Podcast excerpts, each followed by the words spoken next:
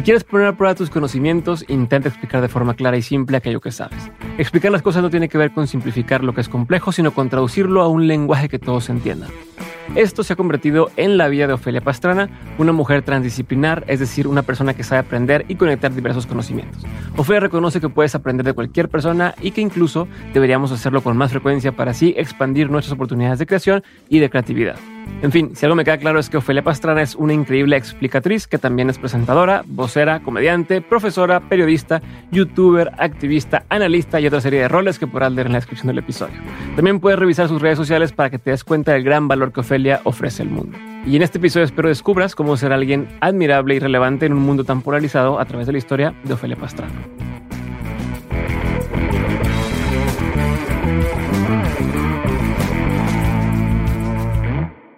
Quiero empezar con lo que me da mucha curiosidad. Mm.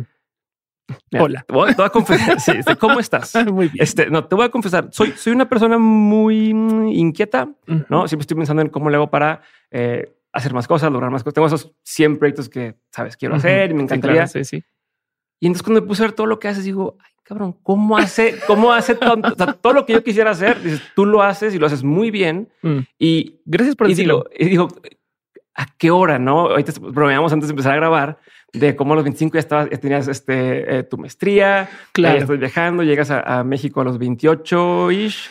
Antes que eso, bueno, antes fui una persona muy acelerada. Bueno, primero que todo, eh, siempre está el cuento de que soy tantito tragaños y lo digo este, no a celebración, sino que pues me pasa y por consecuencia mucha gente piensa que soy bastante más joven. Eh, tengo 39, estoy entrando a mis 40. He tenido tiempo bastante de hacer muchas, muchas cosas, empresas, agencias, demás, pero además me aceleré mucho con mis procesos de estudio. Cuando me gradué de mi, eh, lo que se llama en Estados Unidos el pregrado, o sea, tu licenciatura, estaba apenas cumpliendo 21, era menor de edad. Me gradué de física.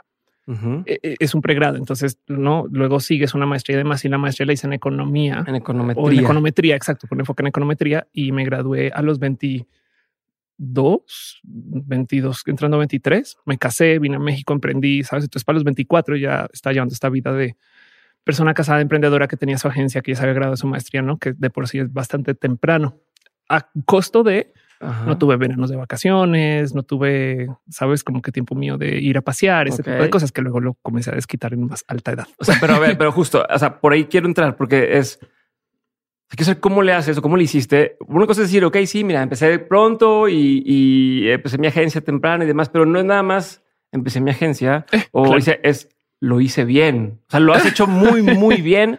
Eh, el ejemplo es, entras a tu página y todo el mundo tiene una página de internet y dice, ah, la tuya explica a, la perfección y con una claridad todo lo que has hecho, todo lo que puedes hacer, todo lo que puedes hacer por mí como para contratarte. Luego tienes este video en YouTube. Eso a lo mejor es una pendejada, pero tienes este video en YouTube donde explicas eh, el reel, ¿no? Y dije, ay, pues va a ser un reel. Cuando lo vi primera vez dije, va a ser un reel general como los que hacen en publicidad donde salen eh, un collage de imágenes, videos y, música y ya no.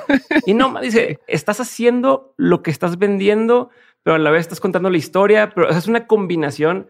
O sea, el puro guion más el delivery más. Y también hablo muy bien inglés, eh. Chécate, o sea, chécate el otro. No, claro, mames. Tengo el lujo de que, como yo estoy contando mi propia historia, por supuesto que la voy a contar este, pero, para la victoria. Pero la verdad es que todo esto viene del hecho de que tengo una filosofía de experimentación que he aprendido no es tan presente. Me explico. Eh, está este tema del cómo hay muchos proyectos en los que estoy por tiempo corto y luego doy el reversazo.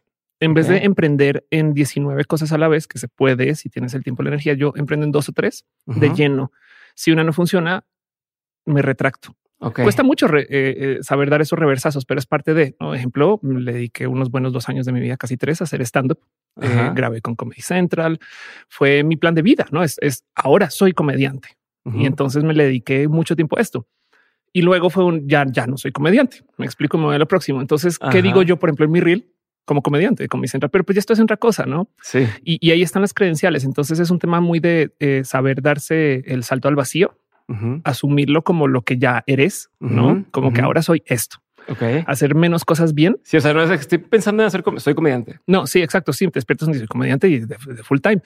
Y entonces eh, luego das reversazo sobre eso. Si no funciona, si no te gusta, si no quieres, si ya no encaja y sigues con lo próximo de la vida. Por consecuencia, entonces he tenido muchas como vidas. pero, siempre fuiste así. O sea, porque eso no es una, no es una cosa que sea tan común el decir va, me la juego, digo que soy esto y lo... Es más, he tenido comediantes aquí exitosísimos y que me dicen, no, yo me tardé dos años, tres años en aceptar que soy comediante. O sea, en, en decirle a la gente, soy comediante, ¿no? O lo que quieras. Entonces es un poco arrogante aventarse algo y del otro día de la noche a la mañana decir soy, ¿no? También admito, es un, y, tú quién eres, ¿no? Del otro lado también, cuatro meses después de que arranqué a hacer comedia, me dieron un espacio en Comedy Central. Entonces, eso es lo que estoy diciendo. Todo te sale bien. por eso te estoy preguntando. Quiero saber cuál es tu secreto. De, pues es que me es... invité aquí para saber cómo hacerle yo. ¿Qué pasa? pero... Pues es que son consejos que ya conocemos. El tema del, por ejemplo, fingir hasta fungir, fake it till you make it, siempre está ahí. Es un yo no sé qué estoy haciendo, pero lo estoy haciendo. Pero el momento que yo le que yo le demuestro al mundo y a mí que no me la he comprado, entonces todavía hay chamba pendiente, ¿no? Como que es un tema de... de, por eso digo que es un poco arrogante. Eh, arrancas a hacer un proyecto nuevo y ya soy coder, ¿no? ¿Y qué has hecho? Un curso de seis meses y no, y dos, ¿no? Pero en lo que ya te la compras, entonces ahora te metes en este plan de, ahora tengo que llenar este pedestal que me dieron. ya dije, ahora estos zapatos. Exacto. Ya me comprometí y hay mucha más presión, pero todo esto viene Ajá el verdadero trasfondo del por qué me gusta experimentar y más es porque eh, manejo mucho este pensar de lo que se llama lo transdisciplinario. Ya sé, vino la mujer trans a hablar del tema del ser transdisciplinario, pero la, transdisciplinariedad funciona así. Em, nos enseñaron a ser multidisciplinarias. Ok. No, eso es lo más chido. Las universidades ahorita están enfocadas al 100%. Ah, no, Exacto. ¿Qué es la multidisciplinariedad? Que tú aprendes varias disciplinas, pero a cabalidad. No, entonces quiero, quiero, quiero, estudiar biología y entonces el camino te lleva hasta que hagas doctorado en biología y al mismo tiempo quiero estudiar cocina. Y entonces el camino te lleva a que seas chef. Y si quieres ser, eh, este, si quieres ser cocina molecular, entonces eh, tendrás que encontrar un paralelo ahí entre los dos y demás. Y luego se, no, como que te piden que te lo estudies todo al máximo. La transdisciplinaridad refleja un poco más el cómo aprendemos en vida real. Te gradúas de la universidad y sigues aprendiendo. Pero como nos enseñaron que los espacios del aprendizaje son solo en los recintos del aprendizaje, entonces, los lugares formales que se designaron para eso es para aprender. Ajá. Entonces, como que mucha gente se niega a seguir en una mentalidad del aprendizaje saliendo. Y entonces, ¿a dónde voy con esto? Imagínate que tú estudiaste derecho, te graduaste y luego hiciste un curso de ballet.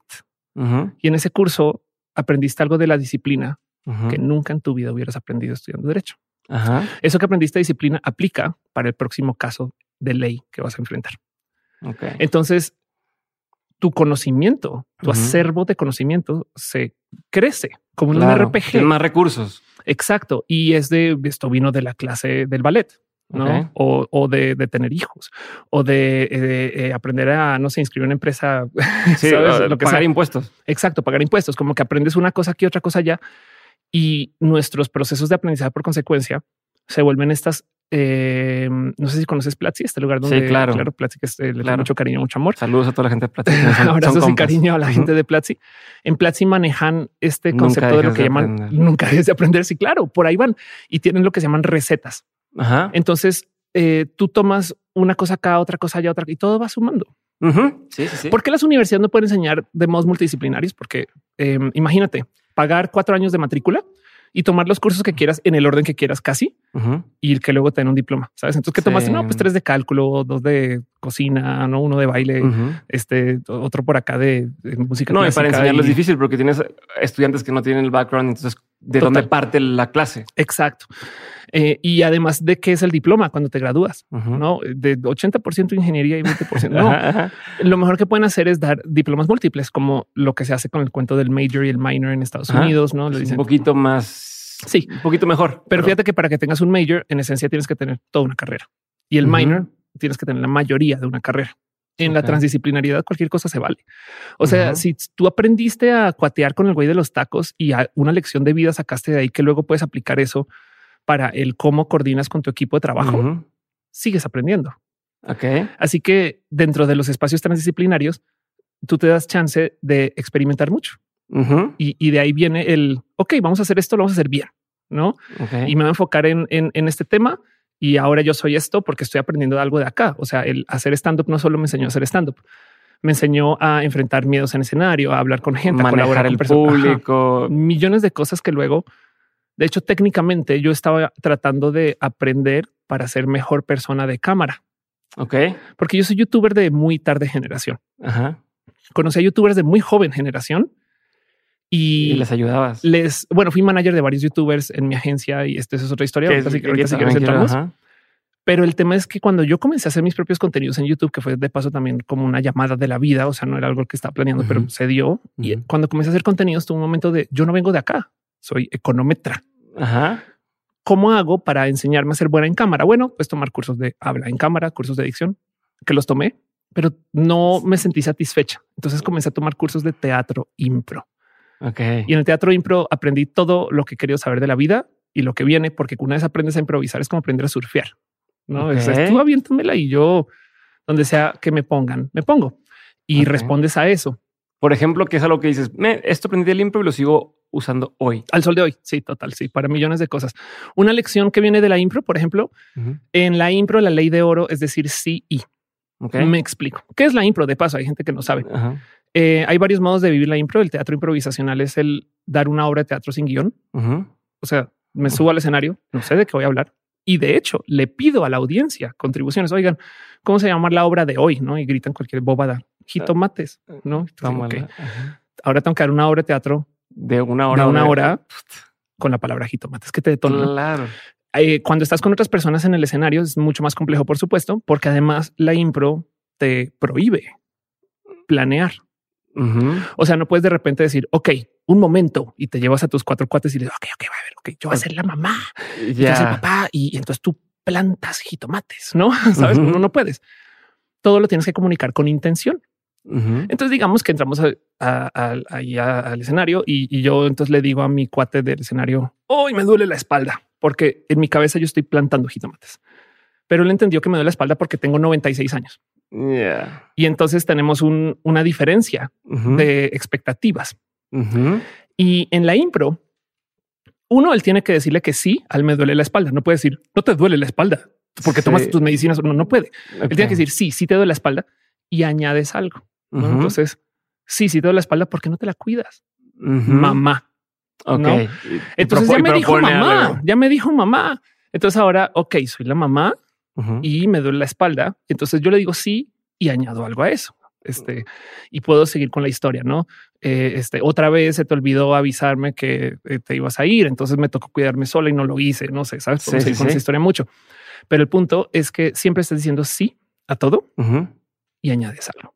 Y también digo lo que me acabas de decir, pues también es como en la vida que yo te digo algo, te pido algo y tú entendiste una cosa, yo entendí otra cosa desde ahí.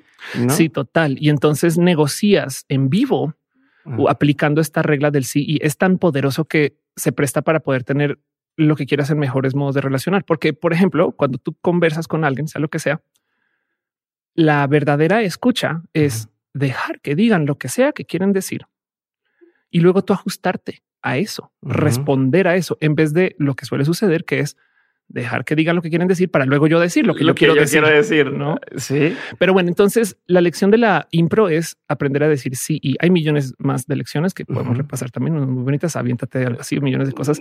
De paso, un saludo a Piolo Jubera, mi maestro de impro, quien me dio estas guías de la vida. Tiene un libro muy bonito. Em, está aquí en México? Está en México. Mm. Eh, y da cursos de esto también en Platzi. Eh, y, tiene un libro donde habla acerca de estas lecciones de vida que serían de la impro muy bonito. Lo recomiendo. Em, pero bueno, busquen a Piolo Huber. El caso, un saludo. El punto es que del CE viene que se te facilite el eh, fingir hasta fungir. Ok. No el momento que tú dices sí, sí, soy comediante, no? Y soy comediante novata. Me explico. Ajá. Entonces, pero y todo esto lo hiciste porque querías mejorar para YouTube. Quería mejorar mi presencia en cámara. Eh, la impro te obliga a sí o sí saber manejar cualquier situación. El problema es que los escenarios de impro ya no tanto, pero en ese entonces no eran tan fáciles de conseguir. Mientras tanto, el stand-up es una industria consolidada con millones de personas que tiene gente en Netflix, que hace dinero y que tiene una dinámica diferente. La gente piensa que el stand-up es improvisado y la verdad es que no. Es muy guionizado no pasa nada, es, un gozo. De hecho, de hecho, hasta, los errores están planeados, no? Muchas veces sí. He tenido momentos de repasar feedback con comediantes donde me dicen no digas en la puerta, di acercándote a la puerta. Sabes como que una palabra te cambian y, puede tener más punch. Pero la verdad del cuento es que también hay mucho talento en eso, no simplemente que es un guion actuado como si se estuviera ocurriendo. Me explico. tiene su magia, pero como sea, el punto es que entonces me fue más fácil encontrar escenarios de stand up y por eso me aventé al stand up. Y ya ves cómo vamos nadando tan lejos del muelle porque yo quería ir a hablar bien enfrente de la cámara en mi casa. Ok. Eventualmente. Esa es la transdisciplina. O sea, e, e, este ejemplo, el, camino que estamos recorriendo ahorita es un ejemplo de cómo alguien, porque igual con lo que hice al principio, ah, la transdisciplina, aprende, y alguien dijo, ah, wow, quiero hacerlo.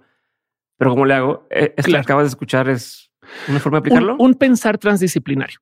Mejor dicho, la transdisciplina, que es el como yo adopté el procesar mi vida, aparte de la impro, es traer este pensar de que de todos lados aprendes. De todos lados aprendes. Y todo eso, además, lo importante aquí no es solo un, oh, grandes lecciones de la vida, sino un esfuerzo, el traer un esfuerzo constante de saberlo aplicar a lo demás que haces. Porque nos enseñan que hay cierto como esnovismo del aprender, no solo en la universidad y eh, en los lugares formales. Yo leo demasiado. Eh, exacto. Sí, como que, como que hay unas cosas que, dices, eh, no puedo creer que este taxista me enseñó a enfrentar un miedo. No. Y entonces, gracias a eso, puedo negociar mejor. Pero el tema es que ese pensamiento lateral de desde el, taxista me enseñó algo bien a ahora cómo lo aplico en mi trabajo, en mi familia, en mi vida, en, desde lo personal. Eso sí requiere un poquito de introspección y eso normalmente no se da. Hay quien lo trae, hay quien no, pero yo me lo aplico a fuerzas por esto del pensamiento transdisciplinario, como que siempre que siento que aprendí algo, hago este ejercicio de ¿Y dónde más puedo usar este poder? Esto viene de jugar Mega Man de chiquita, de hecho, como que adquieres un poder y ahora no. quiero usarlo ya. Exacto. Ahora los me sirve para otras cosas, no? Ok. Pero el punto es que eh, gracias a eso, entonces también trae como una mentalidad muy abierta de que me aviento a cosas que sabes por qué. Es algo voy a aprender. Exacto. Es que si digamos que te costó mucho aceptar que eres estando pero, estando pero, y luego se aparece una oportunidad de tejer Ok. ¿Qué chingado? ¿Por qué me voy a meter a tejer ahorita? Es porque algo vas a aprender, no sé, de la paciencia o de la compra o de los colores. O algo vas a aprender del hablar. Te sirve para material. Total, exacto. Y entonces el tema ahí es que también habrá quien ya no quiere salir de lo que aceptó ser. Mm. Por eso es que los reversazos son complejos, porque luego de chingue chingue, de decir yo soy estando pera, decir la gente no, ya no. Claro, ya, dijiste y ya hiciste el rollo y ya todo el mundo. Por consecuencia, visto desde afuera, esto se lee como un Ofelia hace de todo. El tema es que no lo hace en paralelo.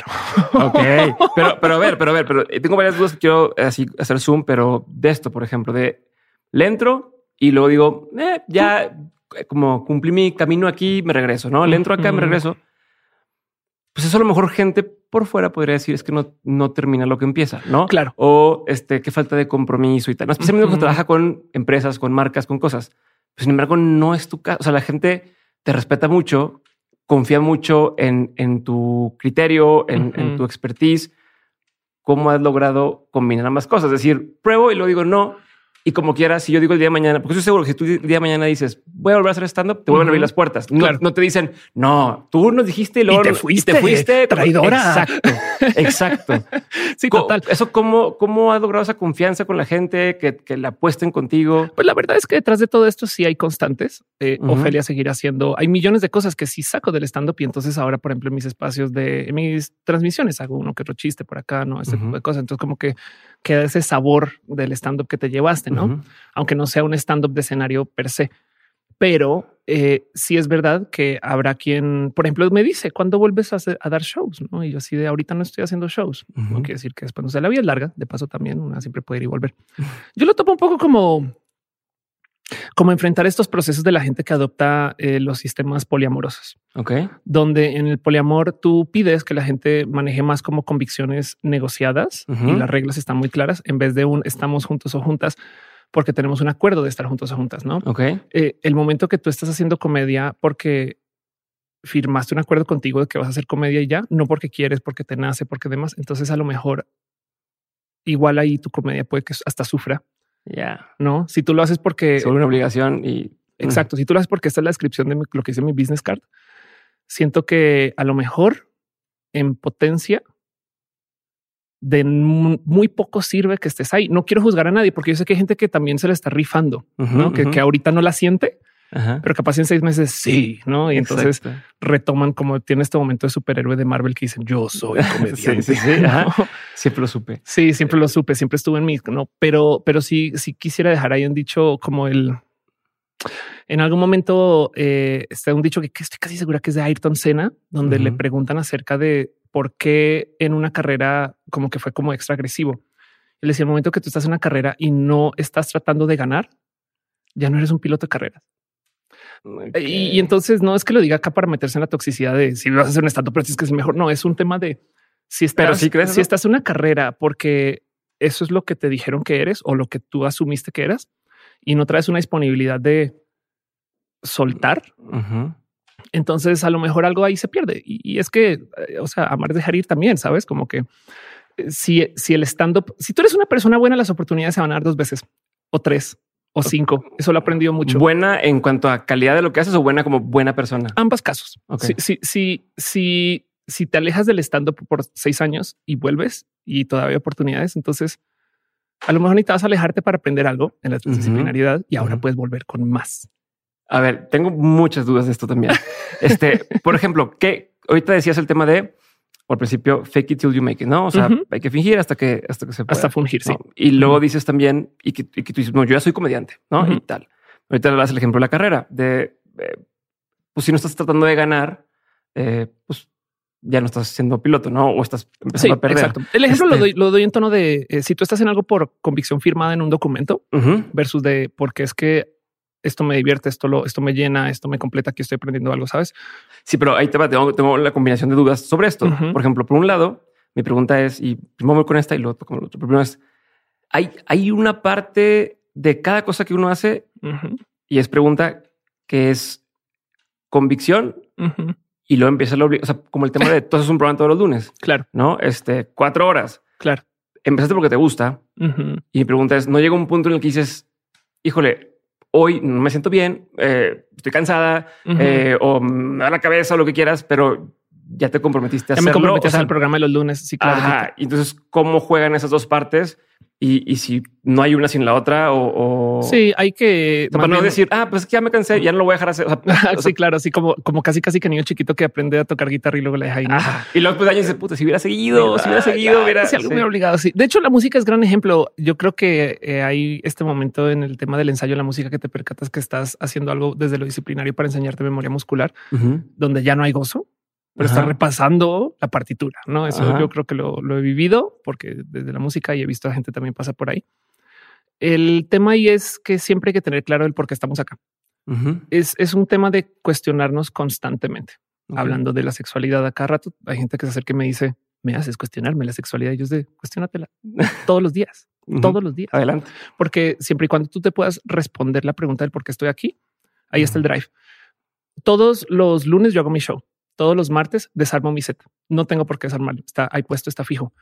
Lo desarmo por hacer la misma disciplina que hacen los militares cuando desarman el rifle y lo vuelven a armar para entender por qué cada pieza está donde está. Ok. Eh, entender a lo mejor necesito esta capturadora de video, a lo mejor sí la necesito, a lo mejor necesito este cable, a lo mejor sí lo necesito, no como que me gusta hacer esta, tener esta disciplina de desarmar y armar para entender el por qué. Y a cada rato me cuestiono el qué le estoy sacando a esto. Y sí, sí, sí, cancelé los shows porque un día ya no, hoy no se pudo me fui de viaje, cosas así. Ahora es un show también hecho de casa. No me imagino que eh, evidentemente está este tipo de, acercamiento a la responsabilidad de la entrega no se puede dar cuando tienes un show con 10 actores y claro, no sillas vendidas, no? O sea, eso ya, sería rockstar máximo. Pero aún así, el tema del mantenerse en esta posición del saberte cuestionar el por qué estoy aquí y que estoy dispuesta a ceder a que le estoy diciendo que sí. ¿Cuál es la propuesta que me está dando la vida o el show o la entrega o, el compromiso? ¿Y qué le va a añadir? Eh, admito que esto no, no nace. Hay que, hay que, hay que meditarlo. Sabes como que sí, es, sí he tenido momentos de ok, vamos a transmitir hoy, pero va a llegar gente muy chida. Sabes como que, como que sí admito que a veces hay que buscarlo. No es que esté diciendo que esté dispuesta a tirarlo todo, pero a veces cuando ya no da, ya no da. Y es que así es la vida, ¿sabes? O sea, ¿cómo sabes cuándo abandonar? O sea, ¿cómo sabes cuándo decir? La verdad es que mm, me ha sido muy complejo eh, en algunos momentos. Eh, o sea, son momentos tipo amiga, date cuenta. Es de, ya lo abandonaste hace seis meses. Ya te estás haciendo idiota. Como robot nada más en automático. Sí, eso también pasa. Pero el punto es que ya sabiendo que estás en ese momento, saber abandonar.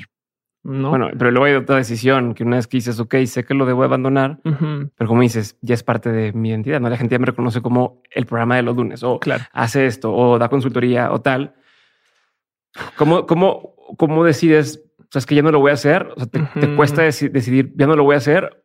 Eso es lo que ha sido trabajando. Siempre fue igual. Ha cambiado en el tiempo. Pues de nuevo, me gusta pensar que la vida es larga. Entonces todas son pausas no. Ya, o sea, no es, no, es, definitivo. Es no es definitivo, es un, es un ahorita no lo estoy haciendo. Y de nuevo, por eso es que en la bio y en lo que pongo se ve como que estoy haciendo todo todavía, porque por supuesto que no voy a dejar de decir mi reel. Ya no soy comediante, no es soy comediante, claro que sí. Ok. Em, y aquí está los accolades para comprobarlo y estas cosas. Y quien quita que después por algún motivo vuelva a llamar, no? De nuevo, la vida es larga. Entonces, quien quita que esa cosa que hiciste a los 14, quien quita que en 10 años tú y yo estemos jugando un torneo de Guitar Hero muy chido, muy chingón, porque era algo que hacíamos de chiquis y lo retomamos después. Ya, ¿no? Sí, claro. Y a ver, Moira, la otra pregunta que tenía de las que te dije hace ratito. Asumí que jugabas Guitar Hero de chiquito. No, no, no, no juego videojuegos. No, no, no, no, porque algún hobby de chiqui. Sí, no, pero como que quiero jugar, pero nomás ¿Algún hobby? ¿Tenías algún hobby? Me da mucho miedo perder los videojuegos. claro. sí, está bien. ¿Sabes? Eso de cuando jugabas así Halo, castigaban mucho. Y, tenías, eras hacer la campaña de dos y siempre era que no, yo me quedo atrás para este sniper, no, pero no, sé, nunca, Los juegos, los videojuegos modernos eh, manejan roles donde tú puedes tener un rol de apoyo no estás jugando a ser la persona más chingona, estás jugando a sanar a las personas para acompañarles. Y eso para ah, mí me parece una lección de liderazgo espectacular que va a traer la nueva generación. Qué loco. Porque, porque sí, porque ahora se le está enseñando a la gente a colaborar. No, la gente, la, la, generación chamaca está creciendo con esta idea de, de, de yo, sabes, como que una generación. Sí, como y estoy orgulloso porque yo soy el que hace eso, no? Ya, ya no, ya es un motivo de orgullo el yo curé a yo curé a esta persona y gracias a eso ganamos, sabes? O gracias ayudé a que ellos ganaran. ¿Qué opinas de la, del, tema de que todos reciban premio en una competencia? Eh, digo, pensando en esto. sí, claro. él mató a todos, pero yo ayudé. ¿no? Yo ayudé a esto y demás, claro. Em, eh, en últimas, la verdad es que estamos pagando no para sentirnos mal, sabes? O sea, si no piensas, tú compraste Halo para sentirte mal y dijiste, ¿no? Ah. Entonces, eh, no, pues que me den premios. Adelante, échamelos, ¿no?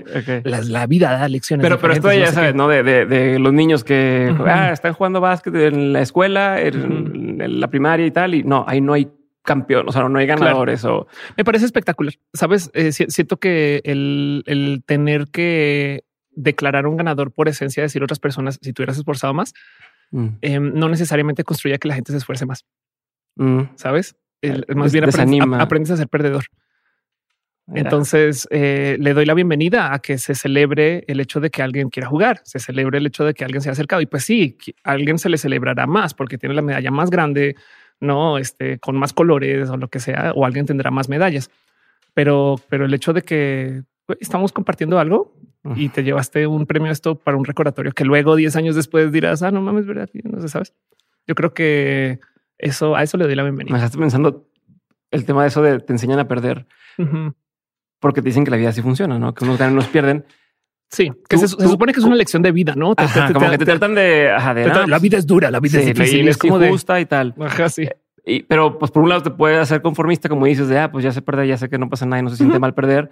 pero entonces quiero entender también un poquito tu forma de pensar, de decir, eh, tú cómo tomas el tema de, de, perder, de decir, a ver, yo entro y yo quiero ganar cuando entro a cualquiera de tus proyectos. Eh, o, si pierdo cuando estás en la agencia, no, oye, pichamos para hacer tal campaña o para manejar tal cuenta y me dijeron, ya no la tienes. Como, los espacios, los espacios excesivamente jerárquicos, que de paso vi una persona feminista ya que son patriarcales, suelen ser muy tóxicos para el hacer equipos, porque por lo general los equipos no funcionan por eh, esta colaboración de miedo. Y ya lo sabemos, no más que traemos esta lección de cientos de años de enseñarnos que hay un líder que es déspota. Y entonces tenemos que seguirlo porque le tenemos miedo. Y el liderazgo es del miedo, no construye gente, ni equipos, ni próximos líderes. El mejor ejemplo para entender esto, porque eso lo vienen hablando desde hace mucho tiempo de que hay que eliminar ese tipo de liderazgos, creo que podría ser los Thundercats. Ok. ¿Qué tanto recuerdas de León? No. es que siempre me regaña Max porque no, tengo nada de cultura ni de videojuegos, me parece ni de animaciones. Compagino contigo. Yo viví una vida muy ¿eh? así. Ok, bueno, los, los Thundercats, si ubicas. Sí, perfecto. Eh, los Thundercats en esencia son un equipo que primero que todo le hablan a la diversidad. Es un equipo muy diverso. Cada quien tiene una fortaleza diferente. Esto pasa mucho en los espacios de superhéroes y superheroínas. Pero Leono en particular en su historia es un niño. Ok. Es un niño que salió en la nave y cuando llegan a eh, Sondera, al llegar pasa por un, por un proceso donde le dan cuerpo de hombre y es el líder de los Thundercats. Pero por ser niño no tiene experiencias de vida. Ok. Entonces, en esencia, Leono no sabe nada y su mm. liderazgo es confiar en su equipo. Mm, está chingón. Hay un buen de estadísticas que topan que los mejores CEOs y los mejores líderes son los que se llaman líderes de ventana y no líderes de espejo. Y la analogía va así. Cuando van los noticieros a entrevistar al CEO, hay un tipo de CEO que se voltea y dice, esta empresa es muy buena y ve al espejo y dice, porque yo soy un CEO chingón, ¿no? Las empresas que por lo general, yo estoy hablando que esto es una realidad estadística, las empresas que por lo general generan más retornos, tienen eh, mejores ofertas de productos, ¿no? Que tienen más crecimientos y demás. Creo que este libro es Good to Great, el que habla de esto. Em, son las empresas donde el CEO se voltea y en vez de ver un espejo ve una ventana y dice, esta empresa es buena porque mis empleados son chingones. León no.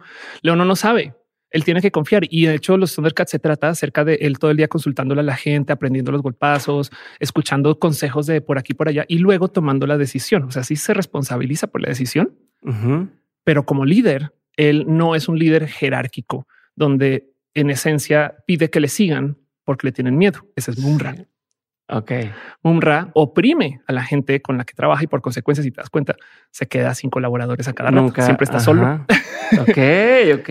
Así que los espacios de la educación donde la gente pide que exista un gran líder y nadie más, si bien puede que existan por tiempo corto y funcionen muy bien porque el líder es muy déspota y la logra, sabes? o sea, este eh, Scar funciona así. Em, la verdad del, cuento es que los espacios de la colaboración funcionan mejor cuando no hay tanta jerarquía. Hay un chingo de empresas que tratan de hacer esto de millones de modos. El tipo de sacamos al CEO y lo pusimos afuera, sabes que no tengas eh, puerta abierta, puertas abiertas. Hay que Pero eso es como, como tienes como maquillado, ¿no? A veces es si la persona es, es, jerárquica, va a ser jerárquico. Sí, total. Sí, va a estar afuera, pero todavía va a gritar la gente. o, merezco yo este espacio. Ajá, exacto. Total, que siempre lleva a todo tipo de raras complicaciones. En las culturas asiáticas, por ejemplo, se suele topar mucho esto, las, los espacios extra jerárquicos y hay todo tipo o sea, hay, hay casos de accidentes aéreos porque los copilotos les dio pena decirle cosas a los pilotos. Sí, sí escuché, sí escuché de eso, de, que, oye, pues me da miedito decirte que por ahí no es y pues chocamos y morimos y, entonces ahí no estamos colaborando. En la vida hay mucho más del que trabajar y yo creo que este cuento de el que a todo el mundo se le dé medallas enseña eso. Ajá, a que hay una diferencia entre... exacto, en, vez de, en vez de solamente el más chingón se le dio una medalla porque ganó todo, y, se lo restriga a todo el mundo, no por así decir, casi. El, el campeón gol lo dio a la parte, porque luego es este, o sea, es ganó el equipo, pero él, él es el campeón. Exacto. En vez de, en vez de darse medallas entre muchas personas, no y compartir estas victorias y, entender que esto son cosas en equipo, que son los, las colaboraciones del futuro. Igual, igual es que también hay que entender que el mundo hace meros 30, 40, bueno, perdón, 50 años eh, tenía la mitad de la población. No, entonces igual y las densidades poblacionales que manejamos ahorita ya no se prestan para ese tipo de liderazgo del comando, el control y el miedo. Ok, sino que ahora hay como hay tanta gente, tenemos que aprender a colaborar desde lo comunitario. Quise platicar contigo todo el día. A ver, y entonces estamos hablando del stand up era, no? No, no, no, no, ya no. Es una excusa, pero tengo varias cosas. Pero de esto que me estás diciendo y no se me olvidó que te iba a preguntar hace rato. pero esto me estás diciendo, a ver, cómo le haces? Estoy de acuerdo contigo en lo que mencionas, lo veo, pero luego también entra este otro lado donde dices, a ver, tienes un equipo, ¿no? Este, en teoría pues, todos somos iguales, como lo quieras, como quieres decir, pero entonces uno empieza a tirar hueva, ¿no? O, entonces empieza el, oye, a ver, yo me la estoy partiendo más claro. que, que mi compañero, ¿por qué tengo que recibir, trabajar por mí, trabajar por ti. como, que estoy pensando en, eso, en el tema, no, no sé nada de política, pero justo en el tema de que si comunismo, que si tal, que si, no, como esas cosas. Y ni sé ni, ni mientras tampoco quedarme demasiado en temas polémicos, pero en ese sentido de ¿cómo evitas siendo este líder de no, el equipo, el equipo, el equipo eh, y, que, y que todos juntos estamos haciendo cosas que empieza a ver estas eh, pequeñas eh, manzanas podridas que no te claro arruinen todo lo demás. Sobre todo el tema de la manzana podrida es lo más complejo porque a veces hay personas que genuinamente ya se soltaron de su responsabilidad este, afectiva con el equipo. déjate, colaborativa afectiva. Eh, y, sí, y entonces ahora estoy diciendo algo que pues a alguien le puede sonar como que yo, porque tengo que tener el afecto a la gente con la que trabajo, no? Pero un tweet de un vato que estaba hablando de cómo no, una empresa no es una familia, una empresa no sé qué, y como separen el concepto de familia y empresa. Sí, claro. Que también es verdad. Hay que, hay que saber que eh, eh, creo que vi el mismo alguien, lo que decía, estén presente que tus compañeros de trabajo son primero compañeros de trabajo y después amigos. y, cada quien está viendo por su presencia en la empresa, pues eso puede suceder. Pero, por ejemplo, en las jerarquías del comando y el miedo, por lo general no se comparte mucha información. Ok.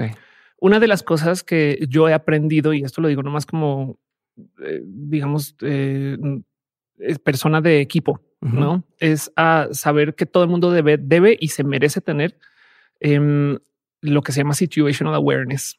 Ajá. Es donde pasa un concepto militar, pero bueno, donde se usa el comando del control, ¿no? Pero el tema es que todo el mundo debería saber qué está pasando. Ok. ¿No? Y entender por qué, por qué estamos haciendo esto. E, en vez de decir, es que es porque es tu, porque es tu trabajo y te toca. No es un, es un, es porque esto va a hacer que podamos facturar, sabes? o esto va a hacer que podamos hacer una entrega bonita o porque estamos trabajando una nueva forma de arte que nadie está trabajando. Como que cada quien tiene un motivador intrínseco que viene por millones de motivos. Y hay, gente que a veces se le olvida y se le va, o hay gente que tiene complicaciones.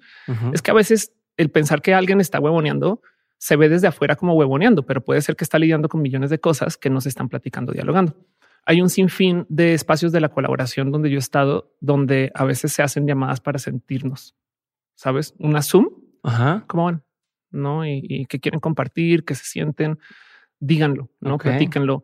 Eh, y esos espacios traten de ser lo menos jerárquico posible, pero para sacarnos las cosas, no a ver, a ver, o sea, no es que una vez salió del baño y no me miró bien, no sé qué, y, y porque no como, como que se suena, suena un poquito como terapia en grupo y es que lo es. Okay. De hecho, de hecho, hay muchos espacios que no consideran en lo más mínimo tener a alguien de la terapia en sus espacios de colaboración.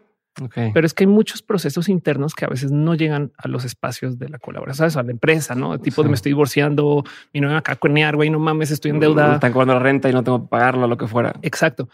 Y lo efectivo viene ahí a jugar ese rol de si me importa la otra persona, Total. Me intereso por ella. Yo tengo una rara filosofía de vida con la que no le puedo recomendar a la gente que trabaje porque esto va, esto es algo que yo puedo hacer por rockstar. Ok.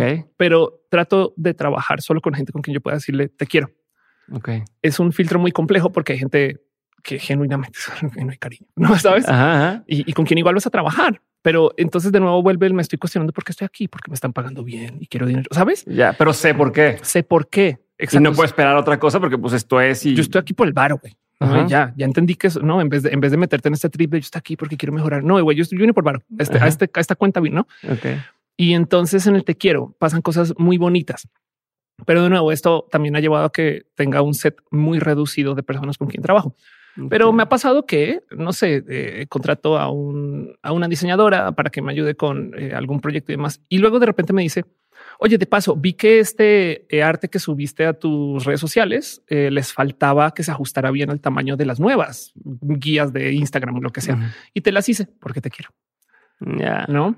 Y, eso te también... cuidas la espalda, o sea, se van cuidando unos otros. Ajá, exacto. Y también, pues, por supuesto que, que funciona de modos mutuos, ¿no? El, el tema es que esto es súper hippie. y no lo recomiendo. Sí, no lo recomiendo porque también me queda claro que hay gente que no quiere compartir con nadie, con nada, ¿no? Y están en otro mood. Pero por eso digo que es sano el cuestionarse el por qué estoy aquí y entender, tenerlo claro. Si, hubiera alguien en el equipo que dices esta persona no, no comparte sus valores con el resto de la gente, dices bye o dices por lo general, eh, y eso es un también muy, muy actual para millones de cosas. Yo trato de nunca cortar. Es muy fácil cortar, sabes? O sea, hizo algo mal, adiós, bye, te vas, no? Pero luego el, si te sientes dos segundos a buscar desde la empatía el por qué, qué está pasando, cuéntame. Y si no lo quiere compartir también de paso, e, eso sí vale la pena. El, ok, no quieres compartir ni siquiera el que te está pasando. Entonces, ¿cómo podemos trabajar? No? Ok. ¿Dónde está, dónde está tu motivación intrínseca que buscas porque estás aquí? Y, tú tratar de entenderla. Es que, por ejemplo, con el tema de los pagos, eh, está este cuento en el tabulador de pagos y no sé qué. Cada quien maneja el tema del dinero diferente. Ajá. Y hay millones de cosas que hay que tener presentes. Por ejemplo, hay una cantidad de mujeres que se les subpaga, pero eh, no lo saben. Mm. Pero cuando tú, tú, lidias con el tema de cuánto, cuánto pago, la meta que deberías de tener es el que por lo menos haga que el tema de dinero no esté en la mesa. Si tú le pagas a una persona por debajo de lo que necesita para que no esté pensando en necesito dinero para pagar la renta, no sé qué, entonces va a estar buscando ese extra en otros lugares o sabes. Si o su mente no va a estar aquí, va a estar en, el, problema. Va a estar en solucionar, en apagar el incendio. Que mí además, ¿no? O sea, ¿cómo esperas que algo más y la necesidad? Si ni siquiera estás cumpliendo eso. Así que eh, lo mismo con todo lo demás, la responsabilidad afectiva, el entender de, qué viene cada quien. Y esto, de nuevo, pues, sobre todo en espacios de creativos, es muy real. Sé de gente que después aventar. Trabajé con muchos diseñadores que no me facturaban Ok. Eh, o sea, cuando vi que ya era como la novena persona que pasé un momento de oye, pero me decían cosas como no, no me pagues este mes, guárdame el dinero. ¿qué está pasando aquí? No, o sea, y, entonces yo me metí en este trip de entonces, ¿qué les motiva? Ok. Porque no entendía cómo alguien quisiera trabajar para que no fuera dinero pero luego resulta que sí. Y pues evidentemente yo también asumo la responsabilidad que ahora soy tu banco, que ah, para algunas personas dirán, güey, no mames, o sea, no soy tu mamá, no soy tu papá. En este caso yo sí, ¿sabes? Sí, o como el tema de, de oye, si te pago al fin de mes y, y te lo acabas en aquí, güey, ¿por qué quieres que te pague a fuerza cada 15 días? O al revés. Total. O sea, entra este tema como paternalista, te tengo que cuidar yo porque tú no eres capaz de resolver tus finanzas. Imagínate, sí, de acuerdo. De hecho, por lo general, mis, en mis empresas, cuando manejaba mis empresas, yo siempre pagaba mensual y mucha gente se entra en pánico me das todo ese dinero ya, ¿qué voy a hacer? yo así de, pues gástatelo todo y aprende algo de la vida o no sé, gózate, no sé, como que em, e, esa era parte de la preocupación del no me pagues. No, Ajá. eso, aguántamelo. Pero sí es verdad que me lo voy a quemar ahorita. Ajá, exacto. Sí, total. Pero sí es verdad que los espacios creativos, sobre todo, aguántate después del buen fin. Este y ahí sí me pagas, ¿no? Porque yo, yo me lo hago. Sí, y, en su momento me costaba mucho lidiar con eso, porque, no, porque no son responsables, ¿no? Pero luego te percatas que parte del problema, o bueno, parte de la situación, porque no es un problema, es que a cada quien le motiva algo diferente. Entonces, de nuevo, ventana, espejo, parte del ser equipo es entender qué le motiva a cada quien. Entonces, una persona no está contribuyendo al equipo, a lo mejor es simplemente porque no sirve como contador, pero sí sirve como, este, sabes, el diseñador güey, de las pizzas, este, las sonrisas en la mañana. No sé, sabes, si sirve para eh, eh, otro tipo de, cosas y, a lo mejor por allá sí va, pero esto pide tener esa flexibilidad de entender por dónde va cada quien. Es un chingo de chamba, la verdad. Sí, es un chingo de chamba. Pero pues todo por eso vale la pena. O sea, como dices. Exacto. Este, a ver, y va en línea con esto, es lo que te quería preguntar hace ratote, eh, que y, se repite en varias ocasiones la temática donde dices, eh, me, está tomando una foto y no me puedo concentrar cuando me está tomando una foto. Este me va. Pose, eh, saluda. No, es, sí me quedé así. Este, donde decías el tema de otra vez. Yo cuando dije soy comediante o soy esto o soy lo otro, no cualquier profesión que escogiste no es quiero ser, es soy. Soy. Ajá, sí, claro, sí. Leo no, ¿no? Dices, pues, este niño con cuerpo de hombre, y ahora le tocó, eres el, líder, pero este es, ok, soy el líder, pero no sé nada, ¿no? no sé las cosas, ustedes explíquenme cómo hacer. ¿Cómo juegan estos dos roles? Si están peleados o no. También con el tema de el síndrome del impostor. sí, claro, sí. El síndrome del impostor es una vez muy fuerte. O sea, o sea, porque pues, por un lado está esto que se supone que existe, pero está esto otro que dices, a mí me funciona el tema de decir yo soy, eh, donde... Sí, total. ¿Cómo solucionas el tema del síndrome del impostor? Y, lo vivo mucho, lo vivo mucho. Es, es, bien complejo, la verdad, porque sí, claro, es un yo no me lo merezco, ¿sabes?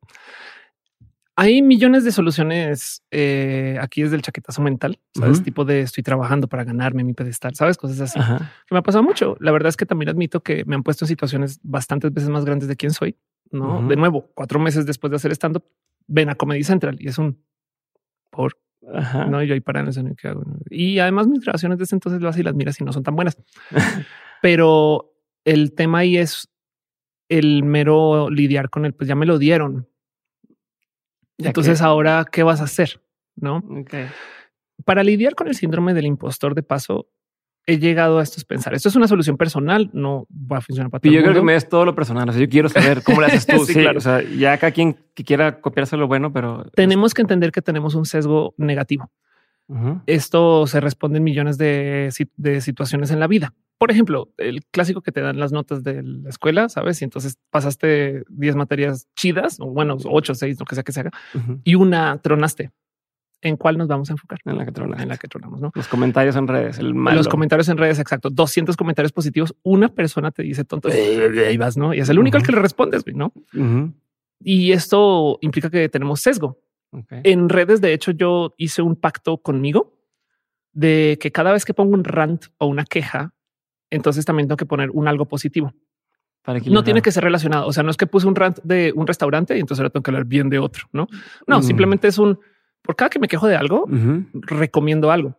No sabes lo difícil que es encontrar cosas que recomendar, pero de los rants de memoria, de memoria me sé quiénes son mis haters, que no me gusta, no como que me salen así. Hasta tuve un momento de pensar, será que soy una persona negativa por naturaleza? Ya, no, porque, porque a veces me pensaba, pero quién recomiendo? no mames, no sé. No, si no se ocurre nada bueno. Ajá. Y entonces ese ejercicio me ayuda también mucho a sentar el proceso del cómo los positivos no nos nacen. Así que para enfrentar el síndrome del impostor, todas las veces que se me ocurre un no me lo merezco, qué miedo, yo no estoy acá, este, yo no debería estar acá, esas cosas. Eso entiendo. Yo aprendí a procesarlo como un esto es mi reflejo. Sabes? Somos bestias que queremos huir. E, es, es, raro. O sea, se supone que fight or flight, no? La verdad es que la gran mayoría de gente flight, flight. sí, sí, eso sí, eso sí. Y entonces, por ejemplo, en los escenarios del stand up, yo podría pasarle dos semanas antes del show pensando en cualquier excusa para no hacer el show. O sea, el mismo día del show yo pensaba, hoy puedo decir que me enfermo. Sí, ojalá y choque tantito para decir que hoy me pegaron el carro y no puedo llegar. Exacto. Y es que por eso es que siempre es más fácil huir. Tienes una complicación con alguien, sabes que corto, Bye, adiós, vete de la empresa. Sabes, en vez de sentarnos a pensar cómo es la chamba para que podamos seguir construyendo, no? Y entonces en el tema del síndrome del impostor, yo hago este ejercicio, un ejercicio. Esto de nuevo le responde mucho esto de como de la terapia super new age, de que a veces los escribo, pero del tratar de pensar un ok, en ese momento estoy sintiendo, primero que te identificar, estoy sintiendo algo que viene del síndrome del impostor, no siento que no me merezco estar acá. Entender que eso lo genera tu cerebro automáticamente como un modo de flight. Como, como un hecho, no como, o sea, es, no, no se te ocurrió. Sí, no, eh, ciencia. Ahí, está. es un reflejo. Sí, exacto. Es un, es un me golpeé en el hueso y, ¿no? y salió. Y ya. Entonces, entender eso ayuda mucho porque libera culpas, porque luego dices igual no es tan real. Sabes, ya no le crees tanto. Eso ya es un pasito chiquito, pero el verdadero ejercicio ñoño nerdo es eh, darle esos diálogos de lo negativo que a veces, como te digo, hay que escribirlos. No siento que no me merezco esto, em, no he ensayado lo suficiente, no me he preparado lo suficiente, estoy bien pendeja, lo que sea, lo que sea que se te ocurra. Todos esos diálogos negativos se los asignas a tu diablito que se sienta en tu hombro sabes a, un, personaje negativo, un Chucky. Sí, sí, sí, yo medio nerd, pero ah, exacto. sí, sí tú, tú, imagínate lo que sea que te aterrorice, este, esa persona o ese animal o ese animal, o, sabes lo que sea, va a decir eso. Okay. Entonces, por consecuencia, te tienes que imaginar a conciencia a alguien que le responda. Okay. No puede ser tú. De paso, ¿eh? tiene que ser un angelito. Sabes, o tiene que ser un otro, un otro, otro perrito que llegue y dice, oh, pero pues a lo mejor piensas eso porque tal y tal. Y por consecuencia, comienzas a racionalizar estas cosas que vienen desde los sentimientos. Okay. Al hacerlo racional, le restas por lo menos el 80% del poder. Igualito ya lo sientes. Pero la verdad, verdad, es que también lo deberías de sentir porque ahí es donde se comprueba que sí te importa. Ok, no es los nervios antes del escenario. No te los vas a quitar nunca. Valiente no es el que no siente miedo. Sino valiente es el que comido se avienta. Que lo hace. No, y eso que hiciste de, no, es, lo mismo, pero cuando ya, no sé, te pasas enojado con una persona, le mentas la madre y cuando terminas, ya te, se te pasó un, o sea, ya ni siquiera, lo dijiste. Más por decirlo, ya bajó el nivel de sentimiento, ya bajó mucho que dice, bueno, a lo mejor no se tuviera que decir la persona, lo podía yo, como dices, claro, escribir y pensar. Y si le agrego este otro lado de, a ver, cuál es la contraparte, pues todavía lo, disuelves. Total. Sí, claro, lo, sacas un poco. De hecho, la palabra ahí sería catarsis. Ahora, evidentemente, todo esto que estoy diciendo, más fácil decirlo que hacerlo. Si, si esto que digo lo digo que toda fresca, pero a veces me toma un mes Okay. Sabes, poder pasar por todo este proceso y entender. Y yo lo tengo y todavía escrito, ¿no? y, luego como que comienzo a verlo y, lo comienzo a normalizar, soltar y demás. Pero sí, por ejemplo, cuando tienes discusiones con gente, yo trato de manejar este ejercicio de uno, entender cuál es el problema de fondo. es muy fácil en las discusiones cuenta chilear. Ajá, sí, sí, sí. Ah, llegaste tarde hoy. una y otra. Sí, te estaba esperando a las seis y media, llegaste a las seis treinta y cinco. Claro que puedes, pero luego es un, pero ¿cuál es el miedo? Sabes? Esto me lo dijo mi pareja hace nada y, muy sabia, de hecho. Tú estás, tú estás haciéndole el, el contándole chile. Estamos teniendo, estamos teniendo una plática muy bonita y en esas me es, eh, le comenté de algo que sabes que tenemos que negociar. Y su pregunta en vez de, de fue un eh, déjate ni siquiera cuál es el miedo, no? O sea, cuál es el, el tema de, de fondo. Me explico, ni siquiera el, el, el qué pasó. Ajá.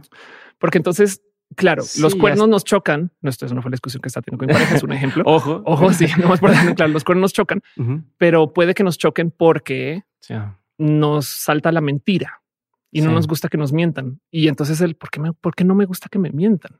Es una pregunta muy difícil de responder. o porque. Ajá, exacto. Es una pregunta muy difícil de responder.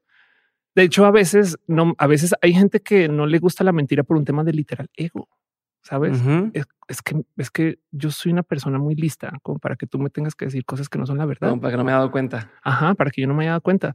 Sabes? Como que y esos análisis tan meta, este observatorios de lo que está sucediendo requieren de mucha calma. Pues sí, no, y, de voluntad también, porque a veces es incluso, aunque sabes lo que tienes que estar haciendo, o sea, a veces nos pasa que dices, sé que cuando te diga esto, por joder, va a ser, va a ser peor y como quieras no te lo aguantas. dices, lo pero ya sabes lo que estás haciendo. Sabes que te estás metiendo en un pedo o que, y que después vas a decir, sí, perdón por haberte dicho esto, pero ahí está. Sí, te vas claro. No, no podemos negar el hecho que tenemos un cerebro reptiliano que, que de, de, nuevo golpeas el brazo y, y, lo dice por reflejo, no? Ok. Es, eh, entonces, claro que tenemos esas cosas ahí enredadas y esa es parte de la negociación y vendrá del cariño si con quien estés teniendo estas negociaciones te las va a aguantar, ¿no? O quiere negociar, como que me dijiste esto, me hirió. Pero el motivo por el cual me hirió es porque me hiciste sentir como una persona que no es apreciada y tengo un historial de que no me aprecian, ¿sabes?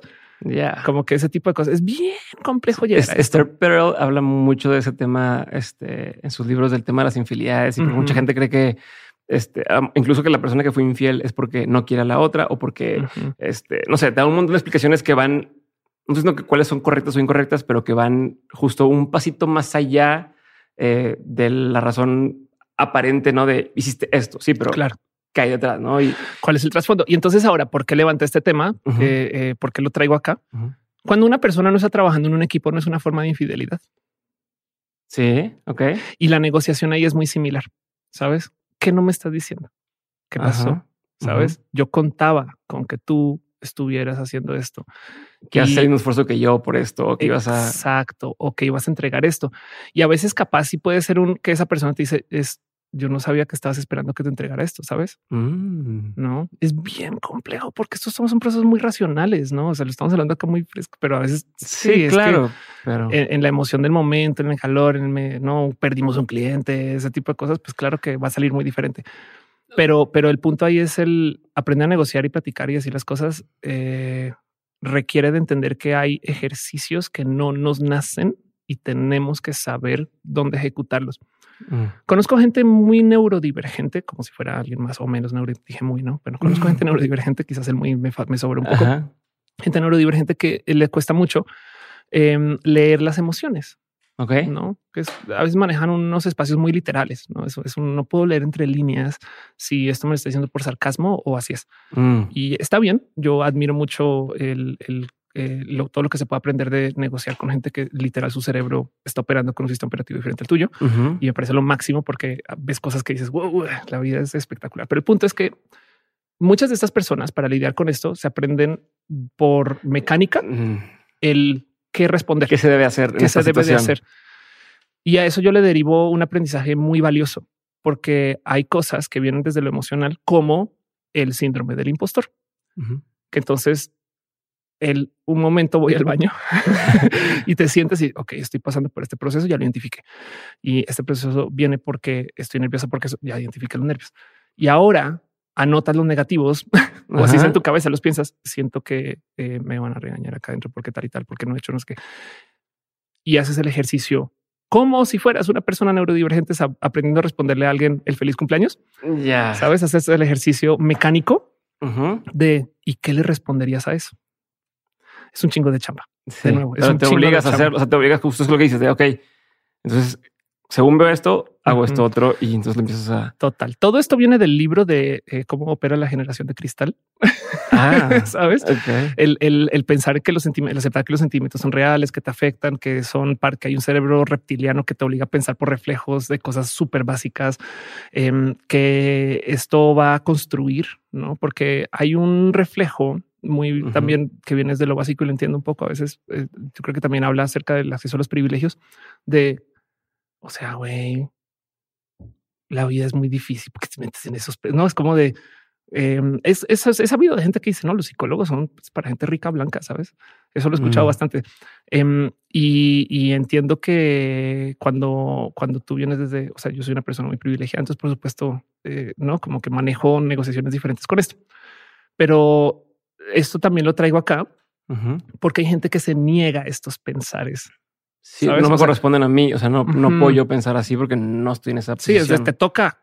No, porque tengo que tener porque te toca. Sabes, para eso te contraté. ¿Y, tú, qué crees que pasa primero? ¿Crees que primero podría pasar el cambio mi forma de pensar y va a cambiar mi forma de realidad o, o, o sea, Tú solo entiendo el tema del privilegio, entiendo que hay gente, o sea, que no es nada más una, una cosa y a lo mejor es un tema delicado, pero eh, si tú tuvieras que decidir o, o, o, recomendar por cuál tiras primero, por el decir, a ver, si tú empiezas a pensar o adoptar esos pensamientos de una forma distinta, ¿no? O como desde el lado de la abundancia o como desde otro concepto, ¿eso va a llevarte a cambiar tu forma de vida? Claro. O primero tienes que hacerte dinero para empezar a pensar así. No sé si me explico.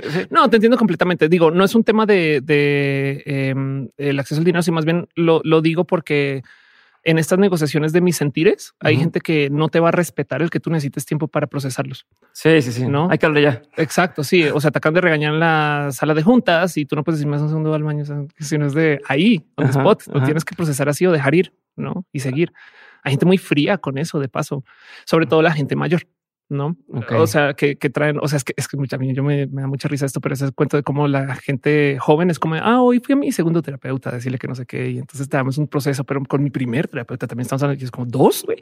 Mientras que la gente boomer es como de, al psicólogo. ¿Sabes? y es como de, pero ¿por qué? ¿Estás enferma? Sí, me despido de ti. Ajá, exacto, sí. Pero por ejemplo, esto que decías de la generación de cristal y demás, este, o sea, tú a qué le das no sé si decirle más valor o tú, tú qué crees. Si, si yo te, te no, pues eso es lo que te estaba diciendo que si yo te insulto a ti, Ajá.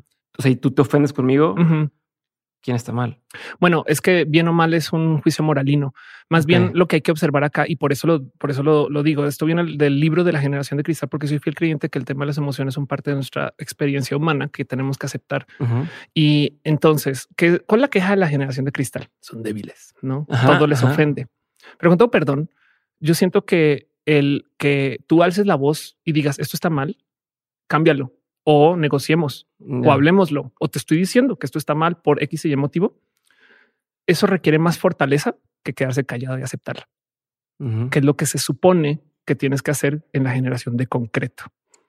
Que son irrompibles. No a mí, a mí nada me ofende. no, yo de cuál nada te ofende. Te hablo con lenguaje incluyente y lloras. Me explico. Sí, sí, sí, sí, sí. Hay un algo ahí donde a la gente de la generación que no se identifica con estos ideales de la de cristal, sienten que aguantar es una seña de fortaleza. Cuando si lo piensas, aguantar es huir, que es lo más fácil. Sí. Entonces, en esencia, eh, sí, es, no, no acknowledge, no es como si como las, las, no validas, que tienes, no, lo que estás pensando, es no, aquí no me corresponde a mí pensar, soy un bot y aquí me quedo. Total. Eh, por lo general de las cosas que se manejan en esto, los pensares de la generación de cristal, eh, lo que ofende es lo que atenta contra, por ejemplo, la diversidad. Sabes? O sea, es que lo único que no puedes tolerar es la intolerancia. Sí. Entonces, eh, lo que ofende es que alguien esté siendo, a ver, ¿qué es lo que nos molesta de la gente mal educada que están pensando en sí?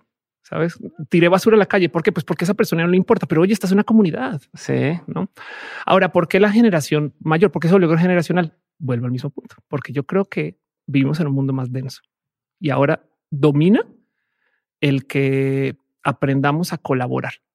Mm. Sabes? Quizás cuando eran chiquis, nuestros papás o abuelos pues el mundo era tan, tan distante de que claro que podías tirar basura en la calle y no pasaba nada. Y, era una basurita, una basurita en mil. Exacto. Ahora sí es de güey. Sí, es que sí, si no tomamos una conciencia de comunidad, sabes, pues claro que, claro que vamos a irnos a la chinga y es lo que está pasando también en muchos casos. No es como piensa no solo en ti. Eh, ¿Qué, ¿Qué, pasa con la gente anti máscaras, anti vacunas? Piensa no solo en ti. Sí. Todo eso. Pero, pero, pero lo dejo ahí porque a la generación de cristal se le hace el feo. Y yo creo que hay mucho más aprendizaje en el aprender a negociar en vez de el cortar inmediatamente con todo lo que no te gusta. Cualquier cosa. Siempre y cuando eh, todas estas negociaciones conduzcan hacia un espacio más comunitario. Sabes? De nuevo, no puedes tolerar cualquier cosa, pero la intolerancia. Muy bien. Y eso es todo un tema también así de perdón, pero me voy a regresar dos, horas de eso. Sí, no, y me, voy a regresar porque quiero seguir aprendiendo de, de ti como tus decisiones y, quiero entender, eh, por ejemplo, ahorita decías algo me llamó la atención que lo dijiste hace rato y lo vi aquí también en, cuando estaba estudiando de tú le llevabas, tú hacías, llevas cuentas de Twitter para agencia, digo, para marcas, te sales de ahí, pues voy a hacer ahora ayudar a, youtubers, ¿no? Y le voy a hacer. Pero mucha gente hace ese tipo de cosas para alguien más y ya, ¿no? O sea, como, eh, como dicen, eh, eh, en casa de herrero, cuchillito de palo, ¿no? De, claro, sí. Ah, ah, somos una agencia de branding, pero nuestro branding está gacho. O este, ayudamos gente con su presencia online, pero no tenemos presencia online, ¿no? Claro. Y tú has sabido darle la vuelta a todo eso. O sea, tú es, te ayudo, a marcas, pero después tienes todas tus marcas posicionadas, ¿no? O ayudo a youtubers y de pronto ayudo a que lo vaya bien, pero aprendo y, y lo hago y doy, doy ese salto. Claro desde que empiezas a ayudar a eso, estás pensando en cómo lo voy a usar yo para mí y lo voy a empezar a hacer. Se te ocurre mientras estás haciéndolo. Es un tema de, ay, no, mira, lo podría hacer mejor yo que esta persona. O sea, en, mi caso en particular fue eh, una conjunción de expectativas que yo pensé que nos iba a dar y, todo llevó por un camino. Me explico. Cuando llegué a México, emprendí con dos personas espectaculares, quienes de paso me dan una cantidad de bonitas lecciones de vida que puedo luego levantar acá. Pero emprendí llevando marcas eh, a las redes sociales y nos fue muy bien, muy bien. O sea, abrimos literal Twitter, así cuenta nueva, Telmex, Telcel, Sanborn, Sears, Motorola, McDonald's de México, Ecobici, eh, un sinfín de varias marcas que en ese entonces no confiaban en Twitter. Es como hoy en día decirle súbete al blockchain. No sé, sabes cómo que sí, no y ver que hoy en día ahora esto domina para mí me llena mucho el corazón. Pero el punto es que ni siquiera existía el concepto del community manager cuando comenzamos esto 2010, 2009. Ok, ya tiene un rato. Y el punto es que en paralelo a mi agencia, mis socios tenían un show. Una de estas dos personas eh, fue gran parte de la casa de los podcasts de México eh, que se llama Dixo. Ok. Y, y de hecho yo ayudé a crear el primer website de Dixo sobre WordPress en su momento. O sea, esto tiene una larga historia. Gente muy chida de paso, una larga historia de, de, la vieja, del cómo comenzaron los podcasts en México. Dixo comenzó el día que se anunció la palabra podcast. Okay. Y, y esto que ser como que 2007, 2008, ¿no? Y el punto es que cuando yo me uno con estas personas, como agencia tenían algo muy único que hoy en día ya es mucho más común. Tenía la agencia su propio medio. Entonces, por ejemplo, con nuestras marcas podíamos automáticamente viralizar contenido. que hacen muchas agencias aún hoy reciben dinero de las marcas y luego se van a negociar con medios. No, ah, que aquí qué cultura, que no sé qué, que posopitas, qué tal, no? Y con cada quien van, venden, ponen, ponen una nota, consiguen una entrevista. Nosotros automáticamente podíamos hacer que un tema se supiera. relevante. Y, y, eso fue un hack muy loquito.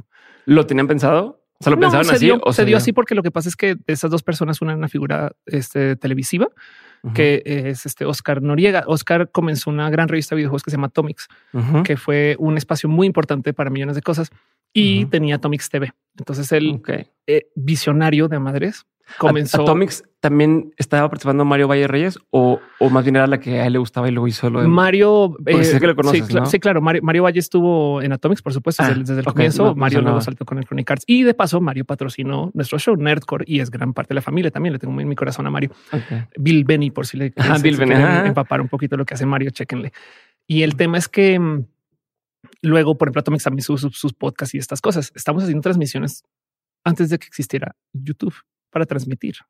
O sea, comenzamos eh, en Kik, una plataforma que ya hoy en día nadie identifica, Cúbica, busquen. Y el punto es que eh, en estos espacios, de nuevo, como agencia tenemos un hack. Bueno, Cuando yo salgo de esta agencia, llevo otra con otro pócar de clientes diferentes y al no tener un podcast decidí crear a varias personas como a calidad de vamos a tener más medios porque porque tener con un podcast de tecnología y yo quería tener también sabes uno de cocina, salud, este, una salud, una belleza, no sé qué. Entonces comencé a buscar con estas personas como mi tipo busca de los Avengers, que eran personas que yo siempre he sido muy fiel de el pensar que cada quien se crea sobre todo en estos países en vías de desarrollo de México, Colombia, como que no puedes arrancar pensando necesito un experto en esto. No es, vamos a ser alguien y vamos a aprender en el camino, no? Que de paso también tiene sus bonitos sus lecciones. Pero bueno, el punto es que. Em, pero cuando sales de ahí, ya existía YouTube y todo esto. Sí, ya, ya. cuando comienzo mi, segunda agencia,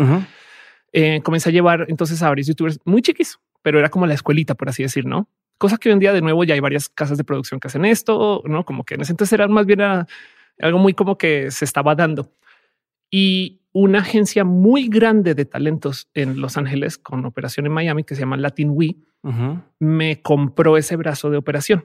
Ok.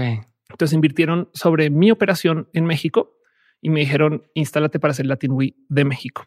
Latin We eh, lleva a Sofía Vergara, sabes? Es como ese tipo de, mm. agencia de management.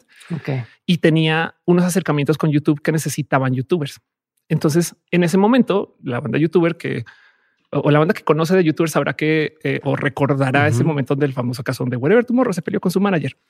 Ahí entré yo al mercado de management y tuve el chance de acercarme con muchos youtubers a decirles, hola, vengo representando una empresa de management estadounidense con Sofía Vergara. Y pues por supuesto que mucha gente saltó de el nos estafan los managers en México a eso. Mm. No todo el mundo está bien. No, y no, no, de paso no implica que los, los, los sistemas de management estadounidenses son mejores que los de acá. No, simplemente que era muy fácil de vender porque llegué yo con este cuento.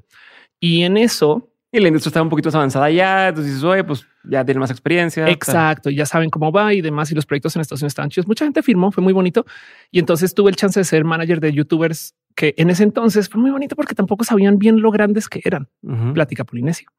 Este Miranda Ibáñez, eh, eh, Bulisteria. Víctor Trejo, también aquí le tengo mucho cariño de paso, persona muy espectacular. Victoria Volkova, eh, ella fue un proyecto por aparte que no vino con esto de Latin Wii, era mi roomie. Okay. Y entonces eh, acabó colada y, y, me lo gozo mucho porque Victoria es una bala, le tengo mucho amor el cómo lleva su carrera. Pero bueno, y varios otros nombres con quien a veces no necesariamente firmaban con Latin Week, sino que simplemente trabajaban con oh, I see whatever, Yuya, etc. ¿no? Y, y, fui, como te digo, fui manager de Wendy Zulka. Ok. Entonces tuve esta como súper credencial. Ahora, el tema es el siguiente. O sea, te estoy diciendo que esta es la época cuando la gente no me así el tema es el siguiente, el tema es el siguiente, pero yo te hay muchos temas que me quiero regresar a lo que me estás diciendo. Como, tomando como, notas. como por ejemplo, el, el cómo se fijan en ti esta agencia gringa, ¿no? De cómo te, cómo te encuentran. La respuesta, la respuesta rápida de esa es una amiga, eh, quien es básicamente mi hermana mediática, se llama Mónica Fonseca, me presentó. Eh, es una presentadora colombiana que también es youtuber, que también es, tan talentazo, es una persona muy chida, pero eh, sabes, lo único que puede decir es amigos, amigos, amigos, ¿no? Pero el punto es que en lo que yo estaba llevando estas personas en su espacio de YouTube, y cuando digo que es que esto fue en 2014, entonces, por ejemplo, no se me olvide que los polinesios un día me decían, Ofelia, hoy pasamos dos veces por el home de YouTube. ¿Tú crees que eso les interesa a las marcas? No. La respuesta hoy es obvia, pero en ese entonces no. Sí. Y, era bien complejo el tratar de decir una marca, oye, es que eh, la gente youtuber tiene más audiencia que Shakira, ¿sabes?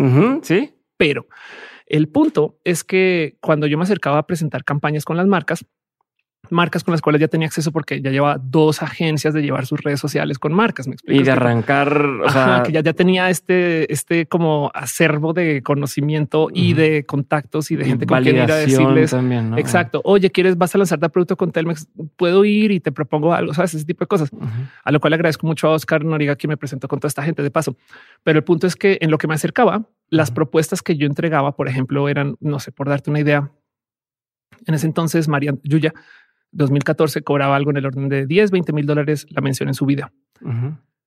Suena carísimo, pero hay que tener presente que Marian tenía, y creo que todavía, más rich que, por ejemplo, Talía. Ok. Entonces, cuando yo le decía a las marcas, si tú quieres que yo ya diga algo, esto vale. Y, no pasa nada porque de paso te estoy dando el rich de Talía más 10. ¿no? Y aquí está, son números, no es... Las marcas en ese entonces no tenían presente el poder de la gente youtuber. Entonces me decían, mira, yo estoy incluyendo youtubers porque es como el añadido. Si volvemos y le damos rewind al reloj eh, a épocas de Mario Valle, eh, todo lo digital se bonificaba en las ventas de anuncios. Sabes como qué tipo de te compro tanto en la revista. Ay, en digital por un banner. Ponme algo. Ok. Hasta que ya se aprendió que también se cobra por aparte y ya se cobra más. Más. No estamos hablando que es el 2009, no? O antes. Y el punto es que lo mismo está pasando más o menos con la gente youtuber acá, como que no entendían un por qué cobran tanto, no? Sí. Es de porque ve el reach. Así que muchas veces me pasaba esto. De hecho, no muchas. Yo dejé que me pasara dos veces y luego hice el cambio. Que me decían, está muy bonito y me hace todo el sentido, Ofelia. Pero yo no le pedí 20 mil dólares a la marca o a mi jefe o a la campaña para pagarle a Yuya. Y entonces de repente me decían, pero conseguí, no sé, mil. ¿No mm. quieres hacer tú la mención? Ya. Rewind, como yo había estado en un podcast con mis socios, ya tenía una presencia como influencer de medios de tecnología, no sé qué. Entonces decía, pues bueno, va, eh, venta es venta. Ya. Como manager, el momento que tú no estés viendo por tus talentos, mm. sino por ti, ya no estás queriendo ganar la carrera y no eres piloto de carreras. Ok. Así que eh, es un tantito corrupto si lo piensas. yo lo que debía haber hecho. Intereses. Exacto. Yo lo que haber hecho es defender a mis niños a mis niñas a toda capa, espada, cabalidad. Sabes, yo vendo porque o no vas y pides ese dinero en vez de decir, sí, claro que venga, no? Sí. Y entonces, una vez, dos veces que lo hice, me cayó el 20 de no le puedes estar quitando chambas a la gente que representas. Es un pedo muy tipo Jerry Maguire. Ajá. ¿Sabes? Sí, sí, sí. Donde en vez de tener este sistema súper malvado de que yo tomo lo que sea y se lo tiro a los talentos que sean. No, mis talentos me importan mucho de nombre y apellido. Yo tengo que saber quiénes eh, son. volvemos a lo que estás diciendo de los equipos cuando empezamos a hablar y de que te quiero y me importas y eso estamos creciendo en conjunto. No, ahorita una persona espectacular, Fernanda Guerra, que le tengo mucho amor y mucho cariño, em, es mi manager, pero también es podcaster. Tiene una cosa súper cool que se llama Sin Comentarios.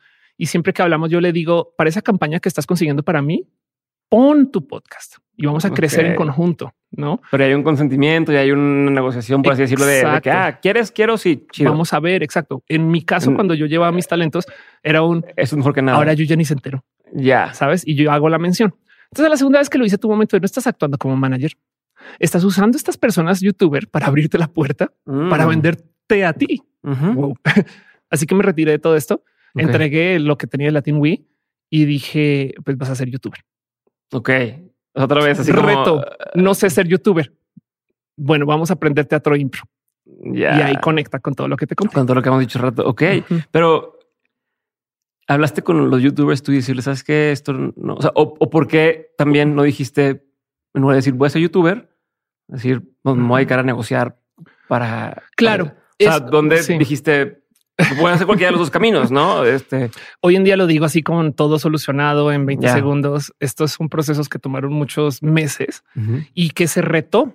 No, o sea, que de nuevo, que muchas veces tuve que preguntar por qué estoy aquí y, encontrar la solución a eso fue eso. Por ejemplo, más adelante se volvió a aparecer otra oportunidad donde me dijeron quieres llevar talentos para alguien más, te doy el dinero. Y comencé a sentir un deseo de yo ser mi propio talento. Eso ya lo tengo muy identificado. Tengo que aceptar que yo quiero ser Ofelia, la del escenario, no? porque hacer a otros talentos requiere de una entrega diferente a lo que yo quiero dar. A mí me pesaba mucho, por ejemplo, el recibir dinero y verlo ir en un, sabes, por allá para que otras personas crezcan y yo no pueda crecer en conjunto. Por eso, por eso me gozó mucho mi relación con Fernanda, porque desde mi corazón estamos este co-growing. Sí, sí, sí, sí, sí, sí. Y, estamos siendo managers de ventana, no, no de espejo. Pero con el tema de los y las youtubers era un no, yo solamente estoy intermediaria y es un negocio digno también, sabes? O sea, por supuesto que hay gente que, pero sabes que recuerdo que uno de mis clientes de mi primera agencia de una marca grandota me decía, pues yo acá sigo siendo el director de marketing de la empresa y solamente veo millones de pesos pasar por mí que se van a otras personas. Pero él estaba bien con eso. Mm. Sabes? Yo tengo una actitud muy diferente, pero también, por ejemplo, esto tiene que ver con personalidad. Cuando yo me imagino en una banda musical, yo soy lead singer. Ya sabes, yo tengo la guitarra lead y me siento no, pero hay gente que quiere ser baterista, hay gente que quiere jugar support y hay que ser el manager. Exacto, la hay gente que quiere ser el manager y entonces todo se devuelve al por qué estás aquí, qué te motiva, cuál es tu drive. Otra vez regresas a lo que dijiste hace rato, el, por qué, por qué, por qué. Exacto. Y no más en el que entiendas que la gente no se va a motivar con lo mismo que tú. No es que, es que, es que, es que si tú entras a eh, eh, el ambiente de el, volvemos al, tema de los premios, no le damos el premio al ganador. asume que todo el mundo quiere ser ganador. ¿Sabes? Sí, sí, sí. Hace, hace poquito leí algo así de, de, cuántas veces hay cosas, le llaman, tiene un nombre como un sesgo de no sé qué, no, pero de cosas que a lo mejor, por ejemplo, yo ahorita no quiero un anillo nuevo, no X, pero ya que claro. un anillo tú ahí y entonces me voy a pensar, mm, y si yo quiero un anillo también, no? O, o a lo mejor no existen los premios al mejor podcast, no, no hay nada. claro. Y estoy contento, estamos felices, todo el mundo está feliz. De pronto mencionan, ah, el mejor podcast y lo gana alguien más. Y entonces me hace creer algo que antes no quería, que no me hace diferencia, pero es, yo también quiero ganar eso. O sea, como artificialmente me están haciendo creer cosas que a mí no me interesaban, que no van con el rumbo de mi negocio, pero nos cuesta decir, no, pues no, no, yo, yo, voy por acá. Yo, estoy bien, yo estoy por mí. Sí, claro. Imagínate que mm, eh, hay un rubro del emprendimiento que se le llama lifestyle business. Es muy difícil conseguir gente que quiere emprender el lifestyle. ¿Qué es un lifestyle business? Lo que yo hago, ser influencer. ¿Sabes por qué? Porque yo no escalo. A mí me puedes dar un millón de dólares y, puedo crecer mi operación, pero no se puede hacer otra feria. Sí. Entonces hay un límite, ¿no? Y por consecuencia, entonces yo vivo una vida monetizada. Y hay millones de lifestyle businesses, ¿no? Gente que, este, sabes, pinta yates, no sé, por artistas, ese tipo de cosas. Eh, y en eso, entonces es muy complejo hacer entender a la gente que a veces hay unos lifestyles que te llenan y ya están. Mejor dicho, en el camino del el startupero se asume que tú necesitas conseguir eh, ronda de inversión, sabes, este, estar vendiendo siempre, buscando gente nueva, creciendo, necesitas sentar tracción. Tu negocio tiene que tener franquicias, filiales, quieres ser internacional, comerte el mundo. Y mientras tanto, enfrente tuyo, tu cuate de la escuela eh, montó una panadería y él está feliz. Y llega de y paga su, renta todos los meses. Ajá, está ahorrando ya su camino y demás. Y no se está queriendo tragar el mundo, no? Entonces, capaz si podemos decir, o sea, capaz cuando cumplamos 90 años, vamos a decir, no, pues era mejor tragarse el mundo porque me quedó para, ¿sabes? Que esta persona que, ah, sí, es un negocio chico. Pero la verdad, verdad es que yo pongo eso muy en duda. Sabes, a veces te topas estas personas que ah, solamente estuvieron entiendo periódicos. Yo no sé, sabes, tuvieron su revista y ahí está. Y, bien. leyó bien, esto chido y estaba está tejiendo, sabes? Como que hay un algo ahí donde no, no todo el mundo quiere eh, está en la cima de la pirámide y dominar, no sé qué, no. Em, hay una rola de esto, ¿eh? se llama No Handlebars de los Flowbots, que habla un poco de separar a dos personas, como dos amigos de Chiqui, y uno como que nomás quiere seguir por la vida, es artista, etc. Y el otro se vuelve este como líder despota y, y le grita al mundo, ¿no? Yo, yo puedo dirigir el mundo con una bomba nuclear. ¿no? y entonces todo el mm, video se trata de estas dos personas ajá, que están como negociando el, el, el todo este pedo y yo acá, yo mando, no sé qué. Y el video acá, como güey, el mismo güey montando en bici, sabes? Sí. Como que en este suelto. Ahora, del otro lado hay que entender que sí, sí hay gente que quiere perro come perro ir y competir, no? Sabes como que hay, estas bestias capitalistas que estos de, de, mentalidad de tiburón. Ajá, exacto. Y, y ese será su juego. Pero el, yo lo único que pido de toda esta mezcolanza es que cada quien entienda que le motiva. Otra vez, porque estoy aquí, que quiero, que es lo Exacto. Que y, de paso tú también entender el que motiva a alguien más, porque así es como puedes colaborar, ya sabiendo que tú quieres jugar soporte. Entonces yo también de mi lado juego como en la impro de tal modo que tú, yo te dé a ti la mejor entrega de soporte que me puedas dar. Entiendes? Si tú me eh, sanaste jugando, yo te doy las gracias. Gracias por sanarme.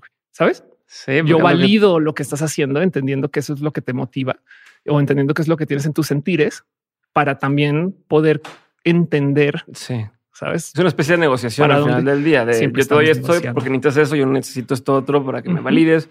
A ver, entonces hablando de este tema de negociación que me da la impresión de que es muy buena para negociar bueno. muchas cosas, eh, como por ejemplo desde el día uno con esta agencia conseguías que confiaban en ti las marcas y decir, ok, vámonos con ustedes. Claro. Ábreme la cuenta de Twitter. De entrada, ¿cómo sabías que existían esas cosas? No? O luego cuando eh, brincas a, lo de YouTube y convencer que te pelen. O sea, ¿cómo? La, verdad es que todo esto que te estoy compartiendo ahorita viene también de aprenderes y aprendizajes muy recientes eh, que cuando tenía emergencia no sé si estaban tan presentes, pero una de las cosas que me causaban mucho bonito shock del cómo llevaba yo mi agencia era que yo tenía muy claro que lo que yo quería hacer era dependiente.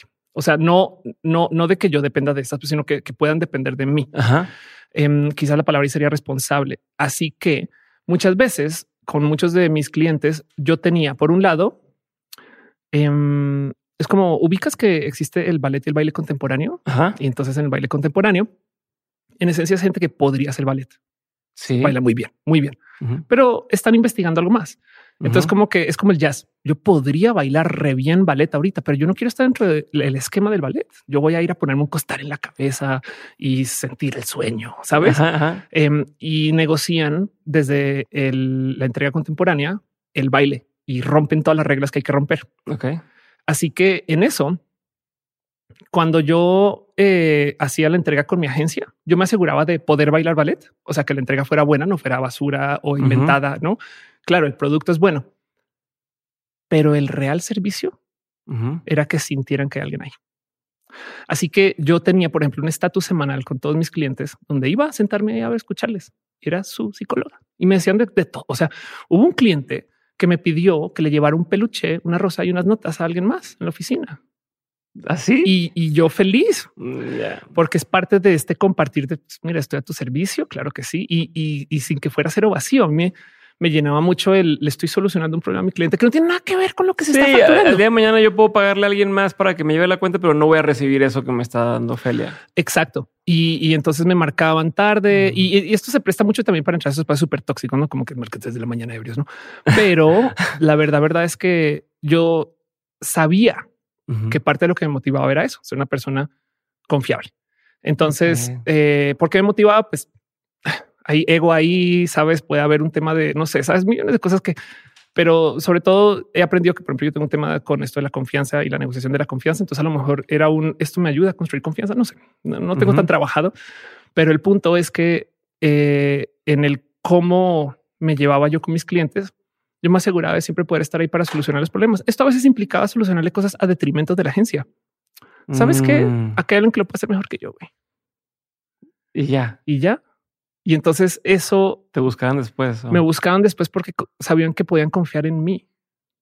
Pero a ver, pero, lo que se vendía, o sea, si tú ves el contrato, eso no, está viene en el contrato. No, viene en el contrato. Claro, evidentemente no puedes poner así. Estoy a tu servicio. no, sí, exacto. Sí, yo no, pues sí, exacto. No, me estoy vendiendo este, del espacio del escortismo, pero sabes, nada en contra de la gente escorte paso. El trabajo sexual es trabajo eh, muy digno también. Pero el punto es que eh, yo entendía muy bien Ajá que parte de la oferta era eso, porque esto era lo que me motivaba a mí. Pero es que, a ver, me estás diciendo muchas cosas que hoy son muy obvias. Sí. O sea, hoy es no el servicio, no, dale, no el tema. O sea, hoy estamos viendo este. Hay un término que le llaman linear commerce, que es como este de, de, muchas empresas están volteando otra vez a ser generadores de un medio o de contenido tal para luego poder vender, no? O sea, incluso Hace poco HubSpot compró el podcast de alguien para que sea su podcast, ¿no? Este, o Vice, Vice, Vice, Vice tiene Vice y Advice, la agencia. Ah, qué chingo nombre. este, Pero, pero, pero tú estás hablándome de esto cuando todavía eso no existía, ¿no? Y, y tú, pues, me da la impresión, a lo mejor hoy lo ves muy claro, pero me da la impresión que tú ya lo veías desde ahí. Entonces, es una pregunta que tengo de cómo lo veías. O sea, que hoy, hoy otra vez, hoy pues, todo lo encuentras en Internet bien fácil, todo el mundo empieza a, ver. Y en ese entonces, yo creo que era un poquito más difícil enterarte de las tendencias, de lo que está pasando, de hacia dónde van las cosas, creo. O la gente no era tan abierta tampoco. O sea, no, es como ahorita ya sabes, porque la marca X te dice eh, yo hago puro e-commerce y esto gasto y esto invierto en publicidad. Y, es muy transparente eh, la cultura recientemente los negocios en, Estados Unidos y lo que nos llega. Pero en ese entonces no. Entonces, una pregunta por ahí de cómo sabes y te la voy a juntar con otra de una vez, que es lo que me dices ahorita, por ejemplo, de esto del servicio, de la forma del, extra que dabas en el servicio a, estos clientes. Eh, es cuando ya los tienes. Claro. Pero cómo haces que los voltean? Dice, abrimos una agencia y luego, luego nos empezó a ir muy bien. ¿Cómo haces que, oigan, aquí estamos, pélenos y, te convenzo? Desafortunadamente, lo único que te puede decir es tú el privilegio de eh, encontrarme con gente que ya tenía ese acceso. Ok. Ahora, ¿quién dice que eso es una estrategia? De paso, no. En mi caso fue genuino, honesto. Eh, me acerqué con alguien que ya tenía ese portafolio abierto, con que ya estaba trabajando con esas personas. ¿Quién es esta persona? Oscar Noriega, quien de paso fue mi vecino, o sea, fue así accidental y, ya tenía estas personas con las que estaba hablando. Ahora no tenía por qué decirte ven tú. Puedes ir a, más, pero puedes ser con otras personas también. o sea, claro, te voy a explicar cómo era mi relación con Oscar. Oscar, eh, a quien le tengo mucho cariño en paz, descanse, paso eh, por COVID, ya no está acá. Oscar, este tenía mucho acercamiento con muchas personas porque era muy referente, parte de los medios. Pero luego Oscar no movía un dedo mm. para dar seguimiento. Okay. Ahí entraba yo. Yo era su support. Entonces en todas las reuniones yo iba a tomar todas las notas, a decir que sí y a entender qué es lo que requiere cada quien. De hecho, por lo general, mis acercamientos con todas las marcas siempre es un, no es un que te va a vender, es un que necesitas solucionar. Y a lo mejor la solución pues puede ser yo, sabes? De hecho, se requiere un poquito como de kung fu verbal, el poder entender ah, claro, tu marca este, no se siente joven, pues yo puedo dar una conferencia, que sabes? Ya. Como que también eh, a veces parte de la chamba es como encontrar cómo puedes encajar tus ofertas para solucionar ese problema. Pero lo importante es que el cliente sepa que se está solucionando su problema, no que te estoy vendiendo algo y que él tenga que hacer la chamba de cómo le va a solucionar el problema. No? Ok. Tú le dices un yo te voy a solucionar el problema así tenga yo que venir acá a, sabes, a, hacer una activación en frente de tu edificio en eh, vestido de vaca, no sé, em, de vaquita al pura. Así Pero el punto es que eh, Oscar tenía acceso a muchos de esos clientes. Entonces íbamos a la reunión y, escuchábamos, ¿no? Como un tipo de, de nuevo, como está como terapia, ¿no? ¿Cómo vas? ¿Qué, sientes con eso, no? ¿Qué quisieras construir? ¿Cuál es tu sueño de aquí a, no? Eh, había mucha gente que, por ejemplo, quería desde su puesto hacerse crecer, ¿no? Mm. Entonces parte de la entrega era no solo te voy a llevar tus redes, te voy a llevar las redes de tal modo que tú te veas muy especial frente a tu jefe. Sí, que digan, ay, qué buena idea este pelado que esta pelada que nos llevó a este lugar. Lo cual entonces, sabiendo eso, sabiendo lo que motiva a cada quien, entonces tú puedes en reuniones donde esté su jefe sobrevender a quien te contrató, ¿sabes? Sí, sí, sí. que igual eso no es lo que quieren, ¿no? Y entonces el tema es que saliendo de estas reuniones, Oscar llegaba a casa o llegamos a la oficina y yo entonces me sentaba a aterrizarla sabes, le hacía la presentación, el trabajo, las cosas y demás. Y era una negociación que teníamos también muy, no, o sea, yo sabía que sí, no te cae, no hiciste nada tú y yo. No, es, es, ajá. El, su, trabajo era él era el pile driver que abría la puerta y este yo entraba a escuchar y entonces a solucionárselas y, y con, con mucho entendimiento de equipo. No es que de nuevo el problema del equipo que no es jerárquico, uno es que ¿Ves Star Trek o ubicas Star Trek? Sí, ubico Star Trek. Desde que ves, sí lo ubicas, no lo he visto. no ubicas. Completo. Star Trek, eh, sobre todo los de, las de los ochentas, ¿no? Next Generation y demás, pero también las viejas, cuando tienen problemas se van a la sala de juntas Ajá. y el capitán escucha a todo el mundo y luego toma una decisión. La decisión se respeta. Leo no, otra vez. Pero el punto es que cuando tú escuchas a cada quien y que propone y tú solucionas alrededor de eso, también hay que entender que el equipo eres tú. Entonces, muchas de mis negociaciones con Oscar o con el equipo de la agencia también eran del orden de si la agencia metió las patas, yo metí las patas. No, eh, si alguien no publicó algo cuando, cuando debía, pues yo soy la persona que también tengo que ir y sentarme con el cliente y decirle, oye, lo hice mal yo. No, aunque haya sido el güey de abajo, el, diseñador que acaba de entrar hace dos días, no? Sí, el practicante, lo que el practicante, lo que sea, pues soy yo. Entonces vengo a demostrarte que yo soy una persona que da la cara, que eh, y que encima de eso estoy dispuesta a no enfrentar la CTC.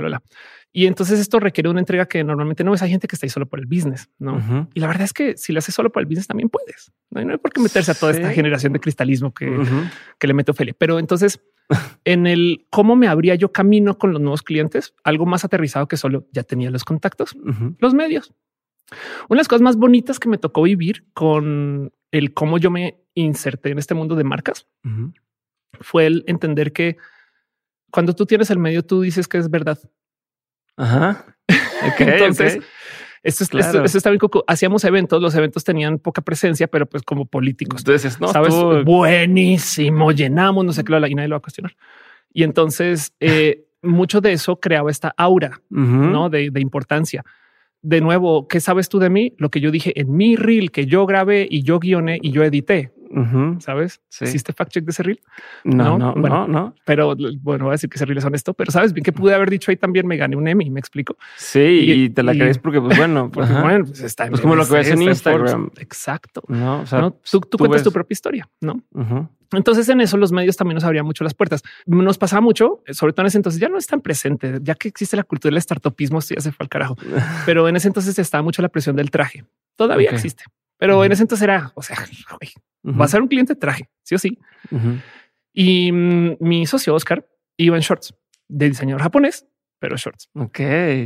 Y no se me olvida. Entonces está llegando a México también, porque por ejemplo yo eh, para mi maestría me ponía traje, sabes? O sea, sí, sí, sí, sí. Yo estaba en otra cultura para estudiar, para estudiar. No, hombre, no.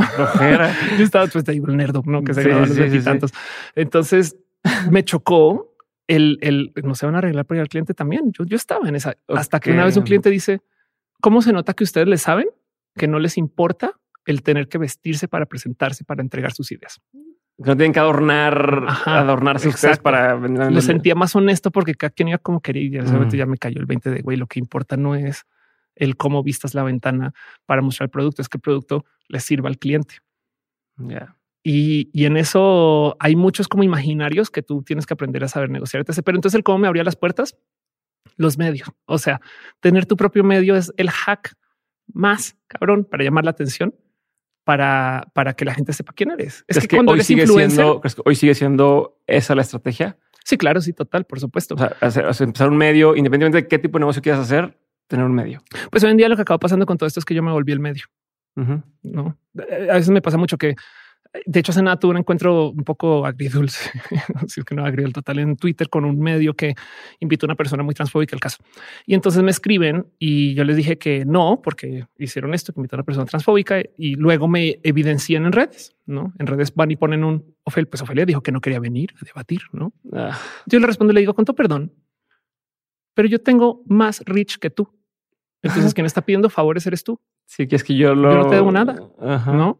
Y es verdad, vas y miras y es un medio que tiene 10% de mis seguidores. El presentador tiene un cuarto de mis seguidores y entonces un poco de el medio soy yo. Esto es un también si te ganchas también es ganan ellos porque les das la exposición que no tienen. Total, por supuesto. En este caso me obligaron, sabes, okay, sí, las manos porque pues fue en público. Entonces también es un tema de publicar relaciones. claro. Pero como sea, es eh, cuando, cuando tú eres influencer, hay tantas cosas que sabes que lo he visto, por ejemplo, en el mundo de el, del teatro impro. Hay gente muy lograda, muy lograda que no tiene el alcance que yo tengo, pero a mí me dan cualquier escenario casi. No, cuando yo voy en teatro a decir, oye, te rento porque va a dar un show, lo primero que hacen es que me googlean, van y ven y dicen, ah, bueno, esta persona tiene entre acá, acá un millón de seguidores sumadas. Entonces, oh, wow, sí, seguro, no cero Otras personas me ha tocado vivirlo, van y entonces piden garantía, carpeta, quién eres, eh, qué vas a presentar. Y es gente que lleva 16 años en la impro y yo seis meses. Ya. Entonces, sigue siendo el juego. ¿Cómo me abro puertas? Siendo mediática. By the way, esta estrategia cada vez más presente. Tenemos un presidente youtuber, ¿sabes?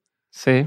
Cada quien tiene que contar su historia y los medios se manejan así. pues en, Monterrey, Claro, yo soy Monterrey. Exacto, este, tienes exacto. Tenemos este, eh, eh, todo tipo de ejemplos de gente que viene desde los medios. Donald Trump se creó gracias a que supo jugar el juego de los medios y Donald Trump de paso aterrizó muy bien esto de la cultura del marketing de la de la ofensa, sabes? Mm. O sea, eh, se llama el marketing de la indignación.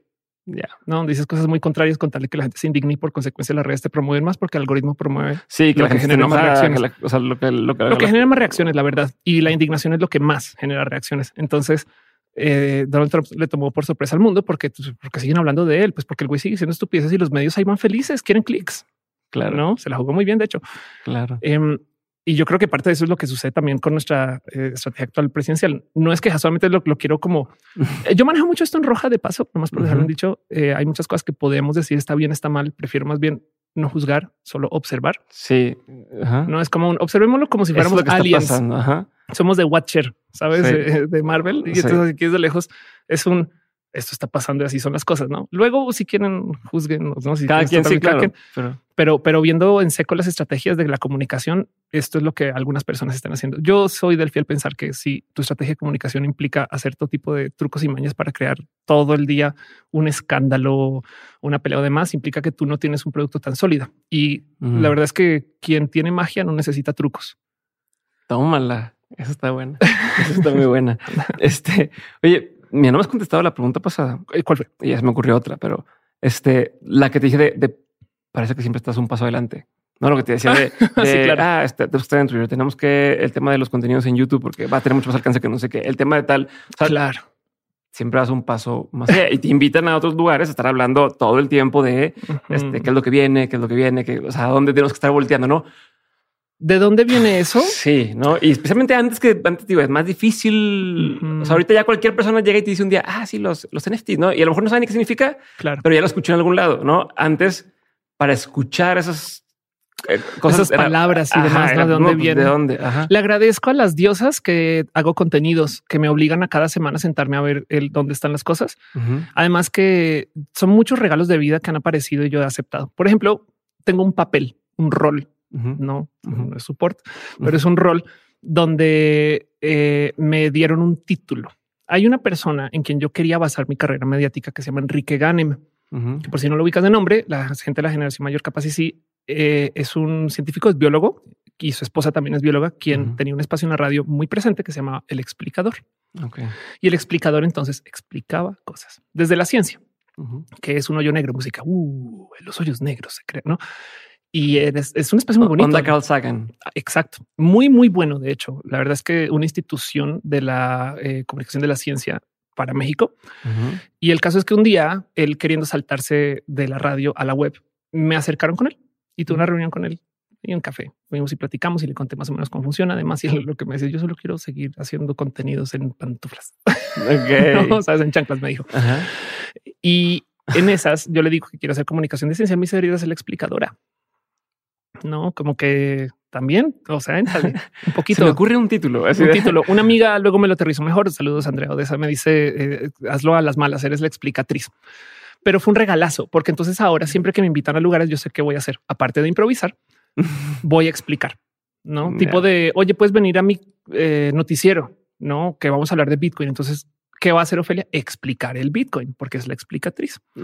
El ejercicio de explicar requiere de un buen de trabajo de entender temas grandes y tratar de no simplificarlos, sino traducirlos al idioma de lo que entienda la gente. Sabes, como que es aprender a leer la gente, es decir, ok, esta persona viene del deporte. Entonces, luego decirle, mira, eh, la, moneda distribuida funciona, ¿cómo? ¿no? Y hablarle de, digamos, un esquema de colaboración de equipo. Y entonces entienden por qué se le está hablando en su idioma. Y es, esto es un bonito ejercicio desde lo, lo académico, ¿no? Pero bueno, entonces el punto es que al hacer contenidos como la explicatriz, todo el tiempo estoy pensando en que viene en el futuro. Ahora, soy muy trekkie, muy fan de Star Trek y Star Trek es una serie que no destroza el futuro. Mm. Es una serie donde la logramos como seres humanos. Y se trata acerca del que viene. Como escritores de ciencia ficción, es muy fácil destruir el futuro. ¿Por qué? Porque no te, no te responsabilizas por nada. Y no tengo que pensar más allá. Aquí se acaba la historia. E, es, como un ¿qué será de México en el futuro? Pues después de la guerra nuclear, que ya no hay Guadalajara, ya no hay Monterrey. Entonces ya no tienes que explicar cuál va a ser el Monterrey del 2090. Sí, es la fácil, la salida fácil. Exacto. Simplificas el mundo por medio de hacer estas situaciones muy distópicas y las tres cosas que pones son muy chidas, pero ya no tienes que explicar todo lo demás. Star Trek no. Star Trek, bueno, sí, también tiene esta situación distópica, pero el punto es que planean, o sea, dicen qué va a pasar con el dinero en el futuro, qué va a pasar con la escasez en el futuro, qué va a pasar con la economía, no, y tantas cosas que dices. Y en esas te invita a pensar en el futuro. Algo pasó en el camino.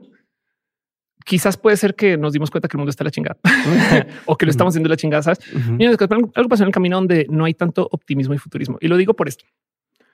Cuando yo digo hace 30 años o, eh, mucha gente piensa en los 70, ¿no? Sí, sabes. yo, yo, como yo nací en el 90, claro. Cuando alguien me dice, ah, nació en el 2000, yo pienso que todavía es menor de edad. Ah, exacto. Sí. Como... Claro. Y, no tenemos como esta visión. Y entonces hace 30 años, eh, exacto, era que era hace 30 años Jurassic Park, Kurt Cobain, sabes, el, el, Super NES, cosas que de las cuales tenemos recuerdos muy modernos.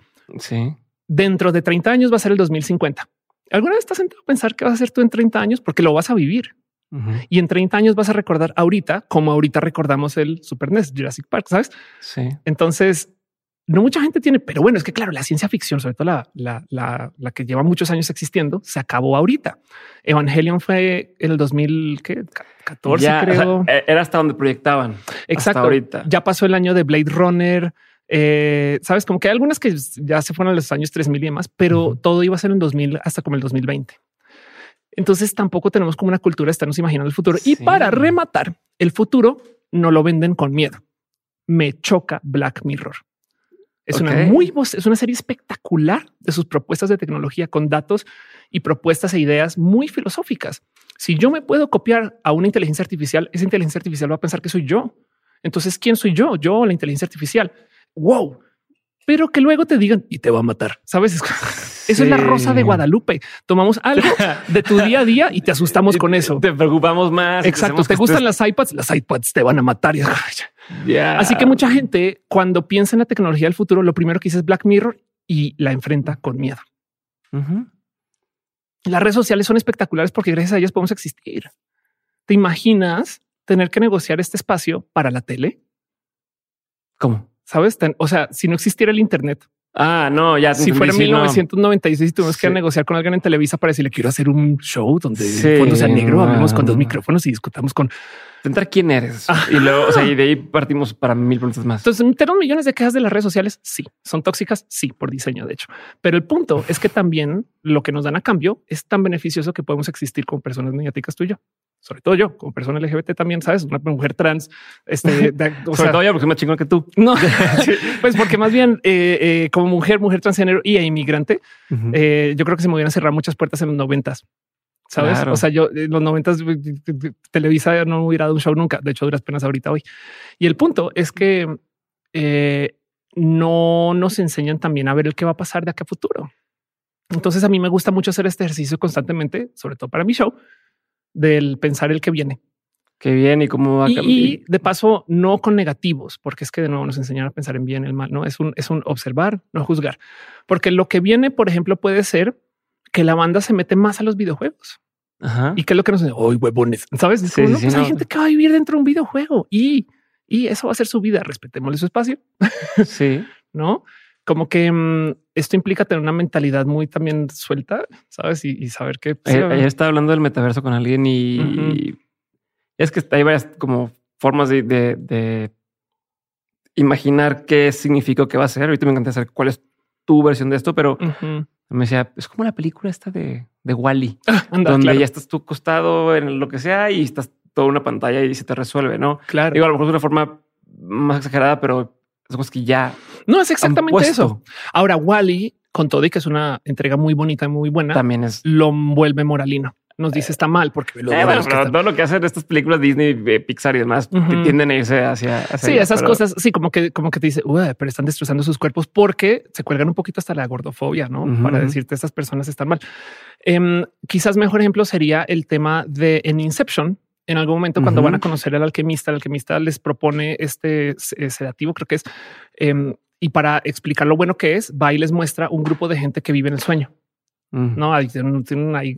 Entonces está esta gente que está y, y lo que preguntan es, y nunca se despiertan. Lo que dicen en respuesta a eso es un no, es que su sueño es su vida. Sí, sabes? Así que, pues sí, capaz si tu cuerpo en esta esquina del mundo se está poniendo en esa situación, eh, pero la verdad es que esa gente pues está recibiendo, viviendo. está cumpliendo sus alegrías. Es lo que volvemos también. Tuve otra conversación ayer con una persona que tiene un podcast más de psicodélica, Yanina, y decía, a ver, la, la, mm, experiencia psicodélica más grande que tenemos es lo que estamos viendo ahorita. O sea, esto que estamos viendo ahorita y la forma en que vemos la vida también es un viaje. sí, total. Eh, no, de, hecho, hay ciencia detrás de eso. La realidad es, es alucinada. Ajá. Y entonces, pues es, pues bueno, pues si ya estoy alucinando esto, pues ¿por qué no le ¿por qué no? Pues, pongo que estoy en China ahorita o pongo que estoy en otro lugar. Claro, que igual ya lo hacemos de muchos modos también. A fin de cuentas, eh, no necesitamos esta nueva tecnología para eh, justo con los videojuegos y demás, es, un hasta con la imaginación nos podemos pensar que estamos en otros lugares diferentes, etc. Ahora, cuando se trata del tema, por ejemplo, de los alucinógenos y demás, esto también me interesa mucho porque hay drogas de dos tipos o consumos, no Hay consumos de dos tipos. Consumos para lo que yo llamaría check-in, estar súper atento, no estar presente o súper más presente y, consumos de check-out. Y ambos me parecen igual de válidos. Yo creo que ambos enseñan por, por, por causas diferentes, cosas bonitas de la vida, porque todos los espacios multidisciplinarios y transdisciplinarios hay algo que aprender. Y entonces, eh, cuando piensas tú en este como la gente castiga lo psicodélico, por lo general se castiga el no querer estar presente. Pero al tú no estar presente, estás presente para ti. Sí. ¿No? Sí, justo lo que... en la peda tú eres güey, feliz, feliz. ¿No? Sí. Pero visto por fuera por una persona sobria, que pasa, Si no está aquí conmigo, pero está muy presente para esa persona misma y está pasando chingón. Sí, y entonces también hay que, hay que entender que de ahí también se puede derivar, sabes, algo de, de la línea del aprendizaje, ¿no? No, Ophelia, te voy a tener que invitar porque hay muchas que quiero tocar todavía y cosas también tuyas. Pero solo, quiero dejar en dicho que antes de arrancar yo avisé que esto se puede alargar. No, no, no, no, no yo encantado. No, porque tengo que agarrar un vuelo, pero Quiero pasar a la segunda parte de la conversación. Adelante. Son unas preguntas concretas. Sí, sí. no tiene que hacerlo. Sí. Eh, eh, pregunto, contestas y avanzamos. Ok. Claro, sí. Ahí te va. ¿Cuál ha sido uno de los peores consejos que te han dado? De los peores consejos que me han dado. Híjole, em, todos estos que le responden a la clásica toxicidad, no del eh, tipo de tú manda, eh, no tienes por qué razones, no tienes por qué explicación con la gente con la que trabajo, sabes? Ese tipo de cosas las tengo muy presentes. Em, estoy pensando en algún mal consejo que no sea un chiste, no? Ese tipo de prueba el que tiene que ser uno es un mal consejo, pero mm, que se me venga en mente un mal consejo que alguien me haya dado. Tenía un amigo que me se colga mucho este dicho de lo que sucedía en Star Wars. Em, decía no, no la pienses, sabes, aviéntate. Y yo creo que desde la personalidad soy una persona muy del check-in, hablando también de los consumos. Y entonces en eso yo prefiero sobrepensarla y mm. decidir con exceso de información. Pero habrá gente que lo navegará diferente. Una vez vi un artista negociar con una persona que es programador, un artista musical que este, hace música en síntesis, no hace este tipo de música, hacía synthwave, así esta persona. Y está conociendo una persona que también juega con síntesis, pero era un programador Ok. Muy nerd, muy chido también de paso. Y él tenía el problema que tenía como estos como tramos ya escritos de música y decía es que no sé cómo atarlos. Y ella estaba así como me decía es que yo, yo tiro brochazos, yo solo lo que suene mejor, lo que vaya. Verlos colaborar fue muy bonito porque fue ver cómo hay gente que está para entrarles solo desde el sistema pensado y hay gente que está para entrar solo el sistema sin pensarla. Entonces yo respeto mucho a la gente que se avienta sin pensarla, pero en mi caso en particular es un consejo que me ha costado mucho deshacer porque yo no puedo irme como el borras, sabes? Yo, voy con el borras, pero tomando notas y supervisando 19 cámaras, sabes? como que, ajá, sí, sí, aviéntate, pero documentalo todo, entiende por qué está pasando cada proceso hiper presente, no? Eh, ya como lo dices, te iba a preguntar hace ratito de, si siempre fuiste así de reflexiva y de, sabes, como de, estar, o sea, o fue un momento para otro. Pues me crié un poco así porque siempre fui una persona muy introvertida creciendo. Mm. Y no sé si, si eso te forma. Hace mucho tiempo contigo, se cuenta. Exacto, sí, total. Y además también mis padres son divorciados, entonces hay como un factor ahí como de, autosuficiencia también. Mm. Y, y, en eso también entiendo a la gente que no trae esto. No dijo algunas es como toda esta energía Virgo, por así decirlo, sabes, como quiero organizar todo, que tengo visto y demás. No soy Virgo em, de paso, pero mm, el punto es que a lo mejor viene de crianza, no? O de nerd, Sabes, es que esa es otra. Es que a mí me gusta digerir información. Yo, yo siento a mí, me da rabia que la vida no es más larga para poder aprender más de más cosas. A ver, espérate. me acabas de decir dos cosas que me hacen hacerte una pregunta. Adelante. No sé si hacer polémica, pero que dices ahorita el tema de dijiste soy Virgo, me gusta aprender un chorro de cosas y estás sí. en la ciencia. Ajá. ¿Crees en la astrología, en la numerología, en claro? Em, bueno, lo primero que hay que entender es que los procesos paranormales. Claro. Eh, eh, no más si quiero dejar dicho que hay una cantidad de procesos que en últimas requieren de más ciencia de la observación. Hay unos que están comprobados que no son. Pero, por ejemplo, tratemos de racionalizar el, eh, zodiaco, ¿no? el proceso zodiacal.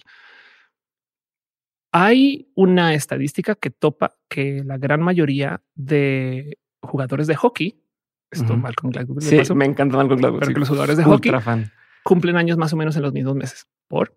Porque global aunque también en Estados Unidos y pues para México aplica, tenemos un corte de caja de eh, mes para entrar a tal año en la escuela. Por consecuencia, todo el mundo tendrá este recuerdo de haber sido o el grande o el pequeño o conocer al grande o al pequeño del salón. Si tú eres el grande del salón porque cumples años justo en el mes que da para que seas el grande del salón, por seis años o diez o catorce, te van a elegir para los deportes porque vas a ser más grande que las otras personas y te van a enseñar cosas que te van a llevar a formarte de modos extrovertidos. Te van a eh, eh, poner primero en la fila, te van a decir tú lleva el equipo y te dan una formación desde chiqui.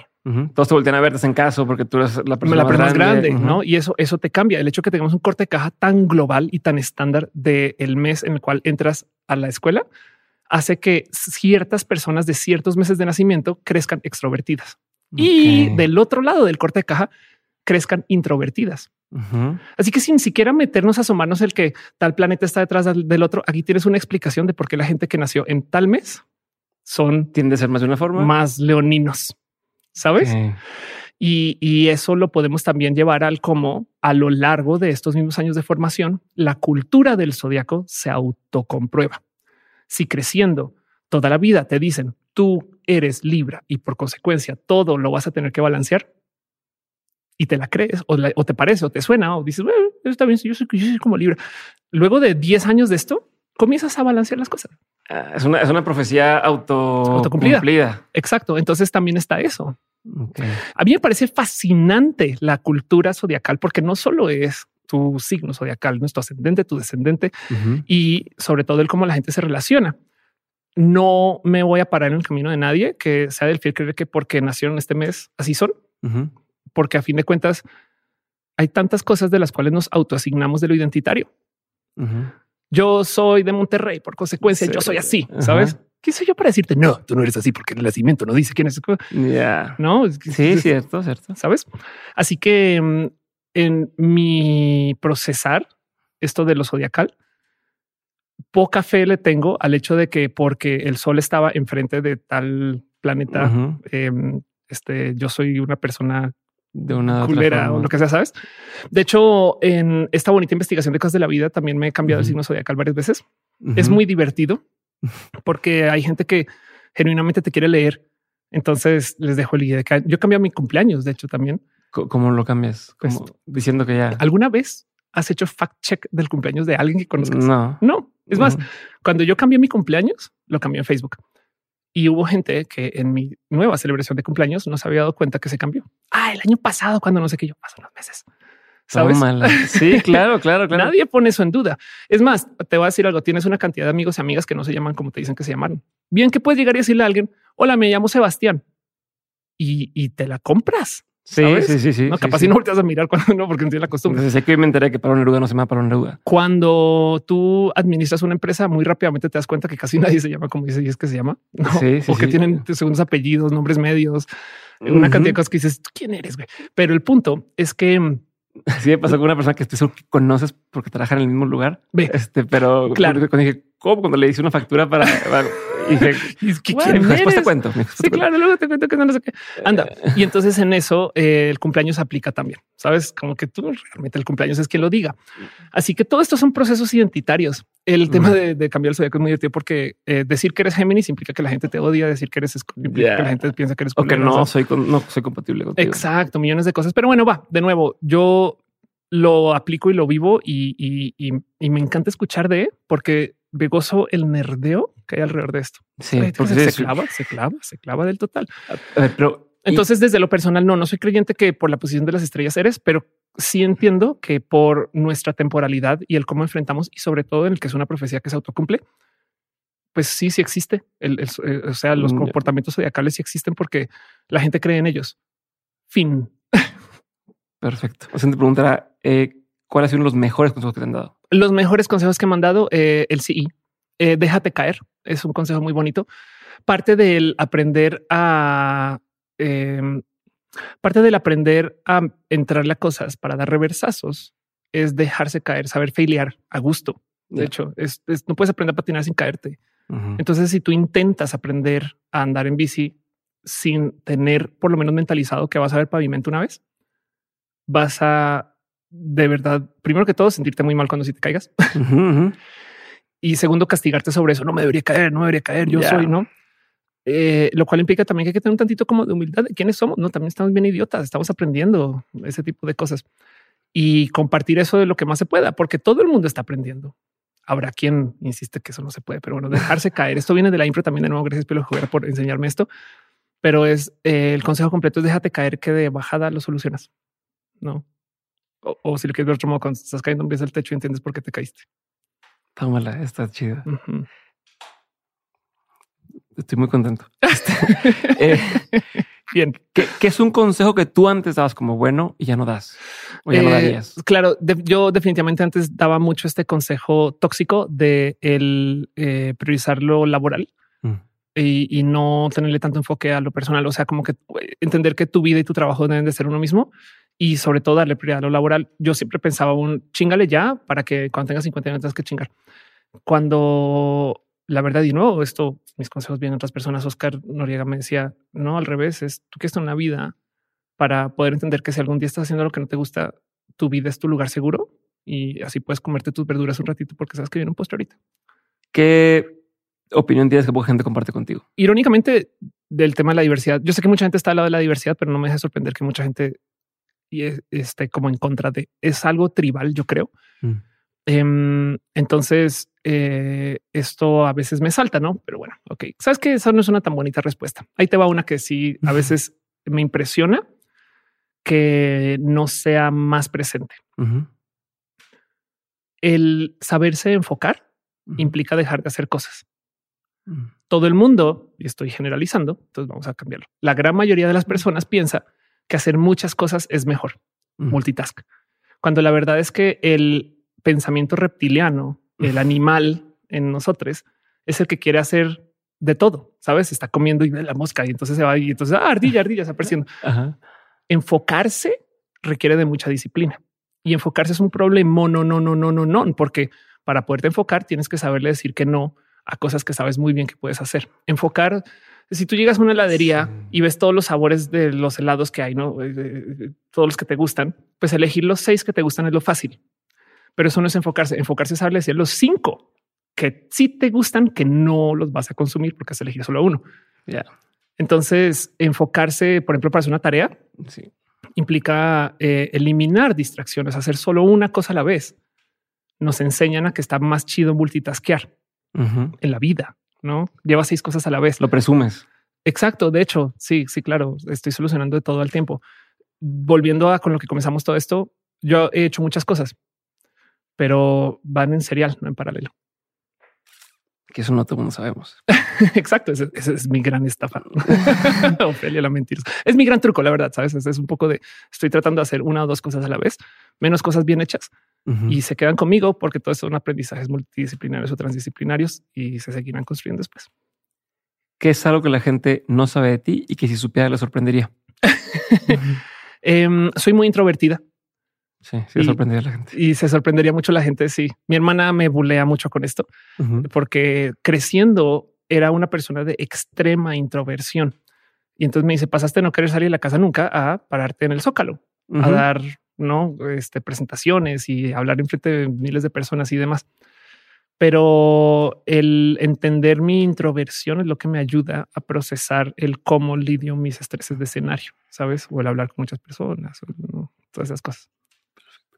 Libro, documental, serie, pieza de arte, cualquiera de estas, película, no tienen que ser todas, cualquiera, pero que haya marcado un antes y un después en tu vida, en tu forma de ver la vida, tu forma de pensar. Em, hay un libro muy bonito eh, por Scott McCloud que se llama Entendiendo los cómics, Understanding Comics, que me rompió la cabeza de cómo el proceso de algo que pensábamos que es algo muy de la diversión y muy banal, como lo es un cómic, realmente tiene mucho pensamiento y un sinfín de análisis encima.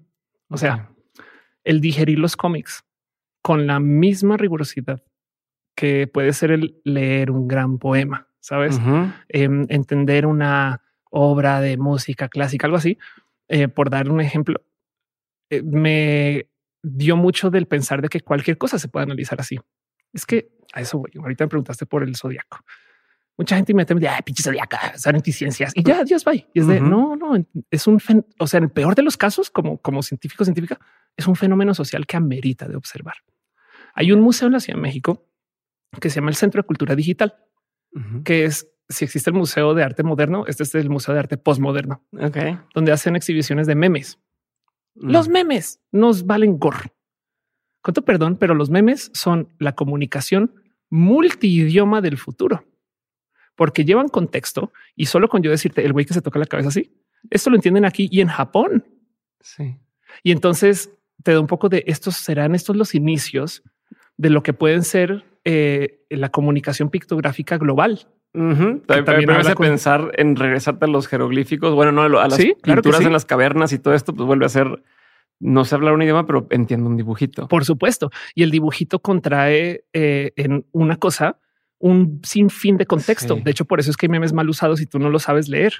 Cuando una persona que no colabora mucho con el espacio de los memes y los usa las marcas. Ajá, exacto. y de un poco de así no se aplica. Pero el punto, pues, en, esencia están escribiendo con mala gramática. Pero el punto es que ver esto así viene y para mí, desde que aprendí a leer los cómics en entendiendo Understanding Comics por Scott McCloud, que habla mucho acerca de nuestra relación con el dibujo. Muy bonito de paso. Y fue como un momento de claro, es que todo amerita bonito análisis por muy banal que parezca. El reggaetón no es cosa fácil. el fenómeno del reggaetón, el fenómeno social, no es cosa fácil. Y, aún así la gente, ah, pinche reggaetón, ¿sabes? no, hay, muchas cosas hay muchas cosas, hay que podemos analizar el reggaetón. ¿Por qué tiene esa métrica? ¿Por qué a la gente le gusta? Una vez entrevisté a Tomasa del Real, quien hace una cosa que se llama el neoperreo, Ajá. reggaetonera. Bueno, no, se presenta como reggaetonera, pero el caso está en este mundo y me dice que sus conciertos existen para que la gente no piense por una hora. Ya son un trance. Entonces, si yo te digo eso, el reggaetón es una herramienta para que la gente se pueda desconectar de la realidad por una hora. Es un psicodélico por otro nombre. No hace más sentido. Claro. Sabes? Claro. Por dar un ejemplo, no? Claro. Entonces, y de dónde viene y de dónde vienen las raíces y dónde viene todo el tema de cómo llegamos acá y hasta los prisioneros que cantaban y, y, te vas así hasta atrás. Y claro, el mero cómo llegamos acá es interesantísimo, por mucho que no nos guste el final, sabes?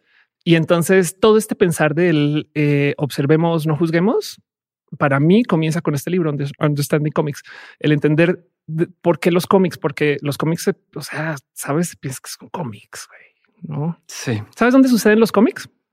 Entre dibujos. Panel A, panel B. En el panel A está abriendo la ah, puerta, en el panel B está dentro. ¿Dónde pasó la acción? en tu imaginación, viste. en el Gotter. Sí, es cierto. Por consecuencia, por eso nos gustan tanto los cómics, porque los estamos imaginando a cada rato. Me dejas pensando muchas cosas. te voy a invitar, por favor. Vuelve a venir. Muy bien. Ahí te va. Voy por última pregunta. De todo lo que has vivido, tanto en lo personal como en lo laboral, has aprendido un montón de cosas. Si tuvieras que quedarte con tres aprendizajes que quisieras tener siempre presentes, ¿cuáles serían? Em, definitivamente me llevo a corazón de estas como lecciones de la generación de cristal, el alzar la voz como fórmula de colaboración, ¿no? De hacer comunidades y el pensar en lo comunitario, ¿no? el, tema de em, construir para varias personas y no para ti. Sabio es la sociedad donde la gente adulta y mayor planta árboles donde no van a descansar. Entonces, algo así me gustaría llevarme de esos recordatorios. Y luego la otra, esto es un aprendizaje que me dio la vida. Uno por ser inmigrante y no fue tan grave en su momento, pero la transición definitivamente sí. El saber que siempre puedes volver a arrancar. Mm. Estamos, nuestra construcción es en el aquí y el ahora. Si nos quitan todo lo que somos, perdón por colgarme tanto la cultura popular, pero es una situación muy tipo Marvel, ¿no? De si no vales sin el traje, no, que eso es una lección que le da este, Tony Stark a, este, a Spider-Man, pero a Peter Parker. Si, si no vale sin el traje, entonces no te mereces el traje. No lo mismo, entender que todo lo que hemos hecho ahorita, bien que lo podemos sacar por la ventana y volver a arrancar. Y esa es una lección que yo creo que para mí ha sido muy poderosa porque entonces le roba muchos miedos. Sabes? no, quién soy yo sin esto. Este, pues, también puedes, debería de poder existir sin el traje. Y la tercera lección definitivamente yo creo que sería esto que viene del poliamor, de entender que todas las relaciones son válidas y lo que hay que tener son reglas y este eh, acercamientos claros, no cortar, sino negociar. Hay casos donde sí hay que alejarse, sabes, pero entender por qué. No, no, no asumir que se debe de entregar algo por un acuerdo, sino más bien procesar que las cosas se deben de hablar ¿no? Y, trabajar y observar y no juzgar, ¿sabes? Entonces, bueno, dije como nueve lecciones donde me pediste tres, pero ahí las tiré todas. Elijan tres.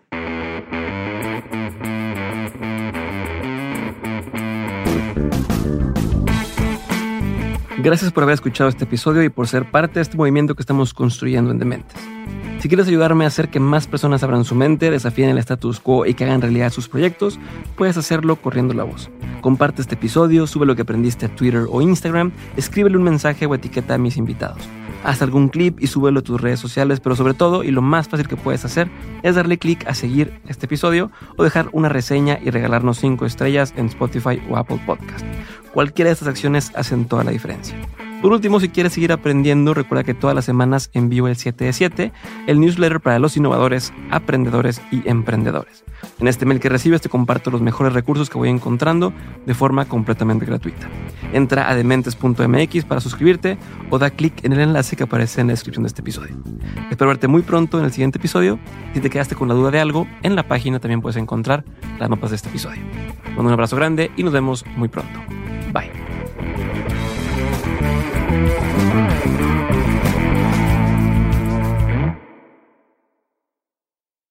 Our kids have said to us since we moved to Minnesota, we are far more active than we've ever been anywhere else we've ever lived. Moving to Minnesota opened up a lot of doors for us. Just this overall sense of community, of values that, you know, Minnesotans have. It's a real accepting, loving community, especially with two young kids. See what makes Minnesota the star of the North. New residents share why they love calling it home at exploreminnesota.com slash live.